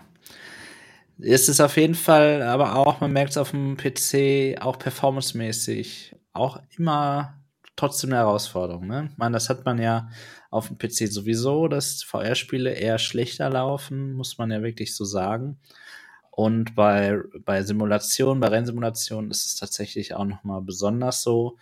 Und das ist natürlich auch etwas, was äh, dann wieder nur die Enthusiasten zu bewältigen wissen und nicht so die, die vielleicht auch einfach mal ein Ründchen fahren wollen. Und genau deswegen wäre da eine Konsolenversion einfach toll, dass man das dann mit einer PlayStation VR 2 ohne viel rumstellen zu müssen, spielen kann. Das wäre super. Ja, ich würde auch gern mein Lieblings-VR-Game mal hier nennen. Und da habe ich mir Gedanken gemacht. Und ich stimme, ich stimme euch zu. Natürlich gibt es da viele, viele andere Titel auch, ne? Gar keine Frage. Aber wenn ich auch mal so daran denke, was war denn so, in welchem Spiel hattest du einen Moment, den du nie vergessen wirst, irgendwie? Da muss ich Star Trek Bridge Crew ansprechen, ja. Es ist unglaublich, wie echt dieses doch schon sehr alte Spiel aussieht, wie gut die Grafik ist, wie gut es läuft und vor allem auf einer hoch aufgelösten VR-Brille. Und wie immersiv das war, dass die Lippen sich bewegen, wenn der andere spricht, dass man hört, aus welcher Richtung der spricht. Wenn man sich anguckt auf diesem, auf diesem Schiff, ja, und man sich dann zu Sau macht, weil man da irgendwie den Falschen abgeschossen hat und dann da so einen Krieg angezettelt hat, äh, das, das ist wirklich unglaublich gut. Und dazu gehört aber natürlich darauf, ich, du weißt, ne, wir haben das ja zuerst zusammengespielt. Ähm, dazu gehörte natürlich auch deine phänomenale Schauspielkunst als äh, Crewchef dort und ähm, den äh, lieber Sammy, du bist auch gerade im Chat, sehe ich, äh, die, die phänomenale, ähm, das phänomenale äh, ja, wie soll ich sagen? Sammy war, glaube ich, derjenige, der das Schiff gesteuert hat, mhm. wenn ich das richtig in Erinnerung habe. Und äh, ja, das hat einfach alles irgendwie nicht geklappt. Und das war so witzig, sich in, in dieser Sprache, wenn man sich ein bisschen in die Rolle versetzt, dann zu Sau zu machen, weil es alles nicht funktioniert. Also es war eine unheimlich coole Erfahrung. Und da muss ich Ubisoft tatsächlich auch wirklich viel anrechnen, denn das Spiel ist schon, ich glaube 2017 ist es erschienen. Es sieht wirklich super gut aus, es funktioniert technisch gut, es ist gepolished vom Feinsten und da gibt es wirklich ähm, nicht viele Spiele von, muss ich so sagen, die so aus einem Guss wirken. Und deswegen bin ich äh, wirklich, muss ich sagen, haben nicht, also nicht viele Spiele haben mich so abgeholt und haben mir so ein, eine Erinnerung geschaffen, an die ich immer wieder zurückdenke richtig cool. Also ich habe das Gefühl, dass ich wirklich da war. Muss ja, ich echt so sagen. Es war natürlich für mich als Captain ein bisschen schwer, äh, Marco dann so an dem Steuerpult zu haben, der sich überhaupt nicht in der Star Trek-Welt an äh, auskennt. Genau. Und wenn ich dann gesagt habe, geh mal auf Warp oder so, was? Oder Phaser, was sind denn Phaser? Genau. Das war schon sehr lustig, wenn man da alles Und da hörte ich schon, ich bin gar kein Star Trek-Fan, kenne nichts und trotzdem finde ich es so cool. Ich habe das auch mal gespielt und habe mich angestellt wie der erste Mensch. Also ich kann das total nachvollziehen. Und ja, also totales Chaos. Das war eher wie eine Komödie, was sich da abgespielt hat, anstatt ernstes Gameplay. Also sinnlos im ja. Weltall. Es war, es war wirklich eine Katastrophe. Also echt, also ganz schlimm war das. Aber, ja, man, braucht, man braucht einen äh, guten Captain. Aber ich hab's, ja, ich, ich hab's aufgenommen und das bot beste Unterhaltung für die Zuschauer und deswegen, ja, war, war okay. Ja, ich bin natürlich nicht nur ähm, Star Trek und Star Wars Fan. Ich war auch wirklich, ist jetzt schon über 15 Jahre her, aber mal wirklich äh, offiziell lizenzierter, Hollywood lizenzierter Star Trek Schauspieler im Space Center Bremen. Und das war natürlich damals schon wow. auch wirklich irgendwie so ein Kindheitstraum. Ich meine nicht, dass ich irgendwie so beruflich sowieso, aber nur deswegen habe ich gedacht, musst du das einfach mal machen. Ne? Damit du mal irgendwie, und da habe ich ein, ja wirklich auch ganz coole Erfahrungen gemacht. Ne? Und, und tolle Shows haben wir da hingelegt. Echt? Ja, und das, das ist echt cool. Und das kam auch völlig rüber. Also ich hatte echt das Gefühl, ich habe da den, den, äh, den Captain da, wie, heißt diese Rasse da, die da war? Die Marsianer oder die, was? Nein, nein, ähm, äh, Vulkanier. Vulkanier. Vulkanier. Genau. Du kannst ja Vulkanier mit, wählen. Mit dem, mit dem Oberlippenbart. Genau. ja, ähm, man muss überlegen, ne? ich habe da in diesem, diesem Space Center gearbeitet und wir waren, hatten alle maßgeschneiderte Star Trek-Uniformen, haben da eine Show gemacht und auf einmal kommen da original vier ähm, also wie aus Filmen geschminkte Klingonen rein. Also wirklich in voller Montur und Bewaffnung. Mega und ähm, alle Leute haben nur geguckt, die sind alle zurückgerannt und die Story von dem Spiel war halt auch einfach, ähm, ja, alle Gäste sind halt eben versucht, Personen und irgendjemand von den Gästen hat eventuell halt eben in seinem, äh, ja, sag mal, in, in, in seiner DNA den Code oder den, den Antikörper gegen die Assimilierung von dem Borg. Mhm. Und natürlich kriegen die Borg das dann mit. Es war auch ein 3D-Kino ne, mit Schauspielern und natürlich 3D-Brillen aufgekriegt und natürlich ähm, irgendwelche Effekte, ne, irgendwo so. Ähm, wenn halt auf dem, das passt auch ein bisschen zu VR, ne? wenn man natürlich dann im Kino saß und hat natürlich dann ähm, äh, auf dem Leinwand in 3D halt diese Sonden auf sich zugeflogen kamen, dann hatte man auch irgendwie leichten Regen von oben und man hatte überall irgendwelche Tropfen gespürt, sodass man dachte halt irgendwo diese Sonden berühren ein. Oder wenn die, die, die Borg kamen und haben dann halt eben, eben eine Sonde auf einen geschossen, dann kam so ein Luftstrahl hier von der Seite, genau im richtigen Moment. Das hat sich alles so bewegt. Ja, und als die Klingonen dann äh, reinkamen, mein Kumpel und ich, wir waren da, wir haben dann uns gleich irgendwie mit einem Blick verständigt, dass wir das irgendwie mit einbinden in, in die ganze Sache und haben dann natürlich erstmal äh, so ein bisschen auf Klingonisch so geredet. Das war schon ein bisschen abgedreht, aber witzig, ne? Und haben natürlich die Klingonen auch gebeten, die unerfahrenen äh, Gäste dann als kampferprobte Klingonen auch vor dem Borg zu beschützen. Und ja, es wird, ist ein Erlebnis, was, was ich immer haben werde. Ne? Also Wahnsinn, war eine, war eine coole Sache. Aber leider war das auch sehr nischig und ist dann mittlerweile gibt es ja. das auch nicht mehr. Das klingt aber so, als müsste man da eine VR-Experience draus machen. Ja, definitiv. Ne? Also im Prinzip war dieses ganze Space Center auch ähm, so ein bisschen so, so heute wird man es viel besser machen, aber das war ja so 2003, 2004. Man ist zum Beispiel in, einem, äh, in eine Achterbahn eingestiegen und hat sich auch einen VR-Helm aufgesetzt. Im Prinzip war das ein LCD-Monitor, den hat man sich runtergezogen. Man hat halt einen Flug durchs Weltall gemacht und ist natürlich dann genau in dem Moment genau ähm, die Be Bilder der ähm, ja, des Films wurden halt genau angepasst an die Kamera, also an die, an die Rollercoaster-Fahrt. Mhm. Und wenn man sich das heute vorstellt, da würde man eine VR-Brille haben und wäre da drin und wäre in diesem Coaster, was es ja auch gibt. Aber das, ja, war damals war das was ganz, ganz Besonderes. Krass.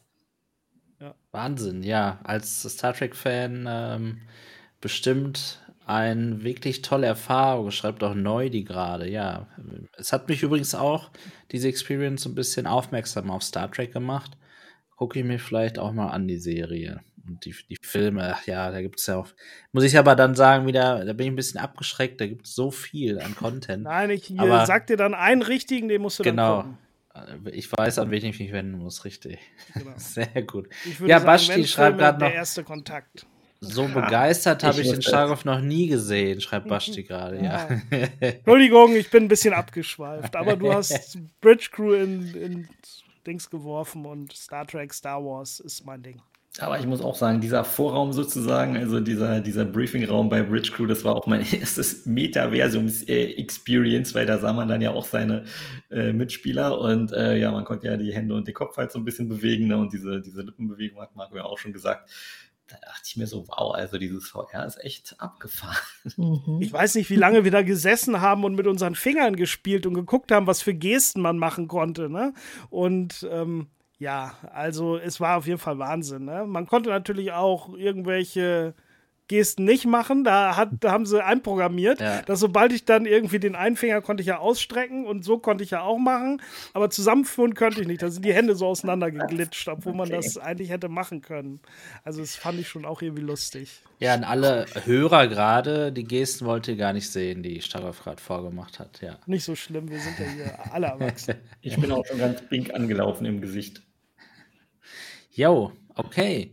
Schön. Ja, ich, ich fand wirklich mal, äh, dass heute äh, eine schöne, eine schöne Atmosphäre hier über VR-Games zu sprechen, ja, und auch äh, nochmal Kalle, vielen Dank an dich, dass du heute deine, die ganzen Insights uns heute hier präsentiert hast. Fand ich wirklich toll. Wie gesagt, schaut euch gerne den Early Access von Snow Scout auf Steam an. 17.3. ab 19 Uhr erhältlich im Early Access, wie gesagt und unterstützt die deutsche VR-Entwicklergemeinschaft. Ja, und lasst auch eure Kommentare da, um das Spiel besser zu machen. Genauso da, dafür ist der Early Access da. Stagov, dir auch vielen Dank, dass du heute dabei warst hier in der 102. Folge und natürlich auch Niki, wie immer. Du bist ja mhm. schon seit Tag 1 dabei. Ich glaube, genau. du warst auch neben Sebastian am häufigsten dabei. Du, du fehlst nie, oder? Mm, sehr selten mal. Ja. Das ist meistens im Sommer, wenn ich dann bei meinen Eltern bin oder mal im Urlaub hm. oder so, aber ansonsten bin ich eigentlich immer da. Sehr gut, ja. Und genauso finden wir es auch gut. Schön, dass du immer dabei bist.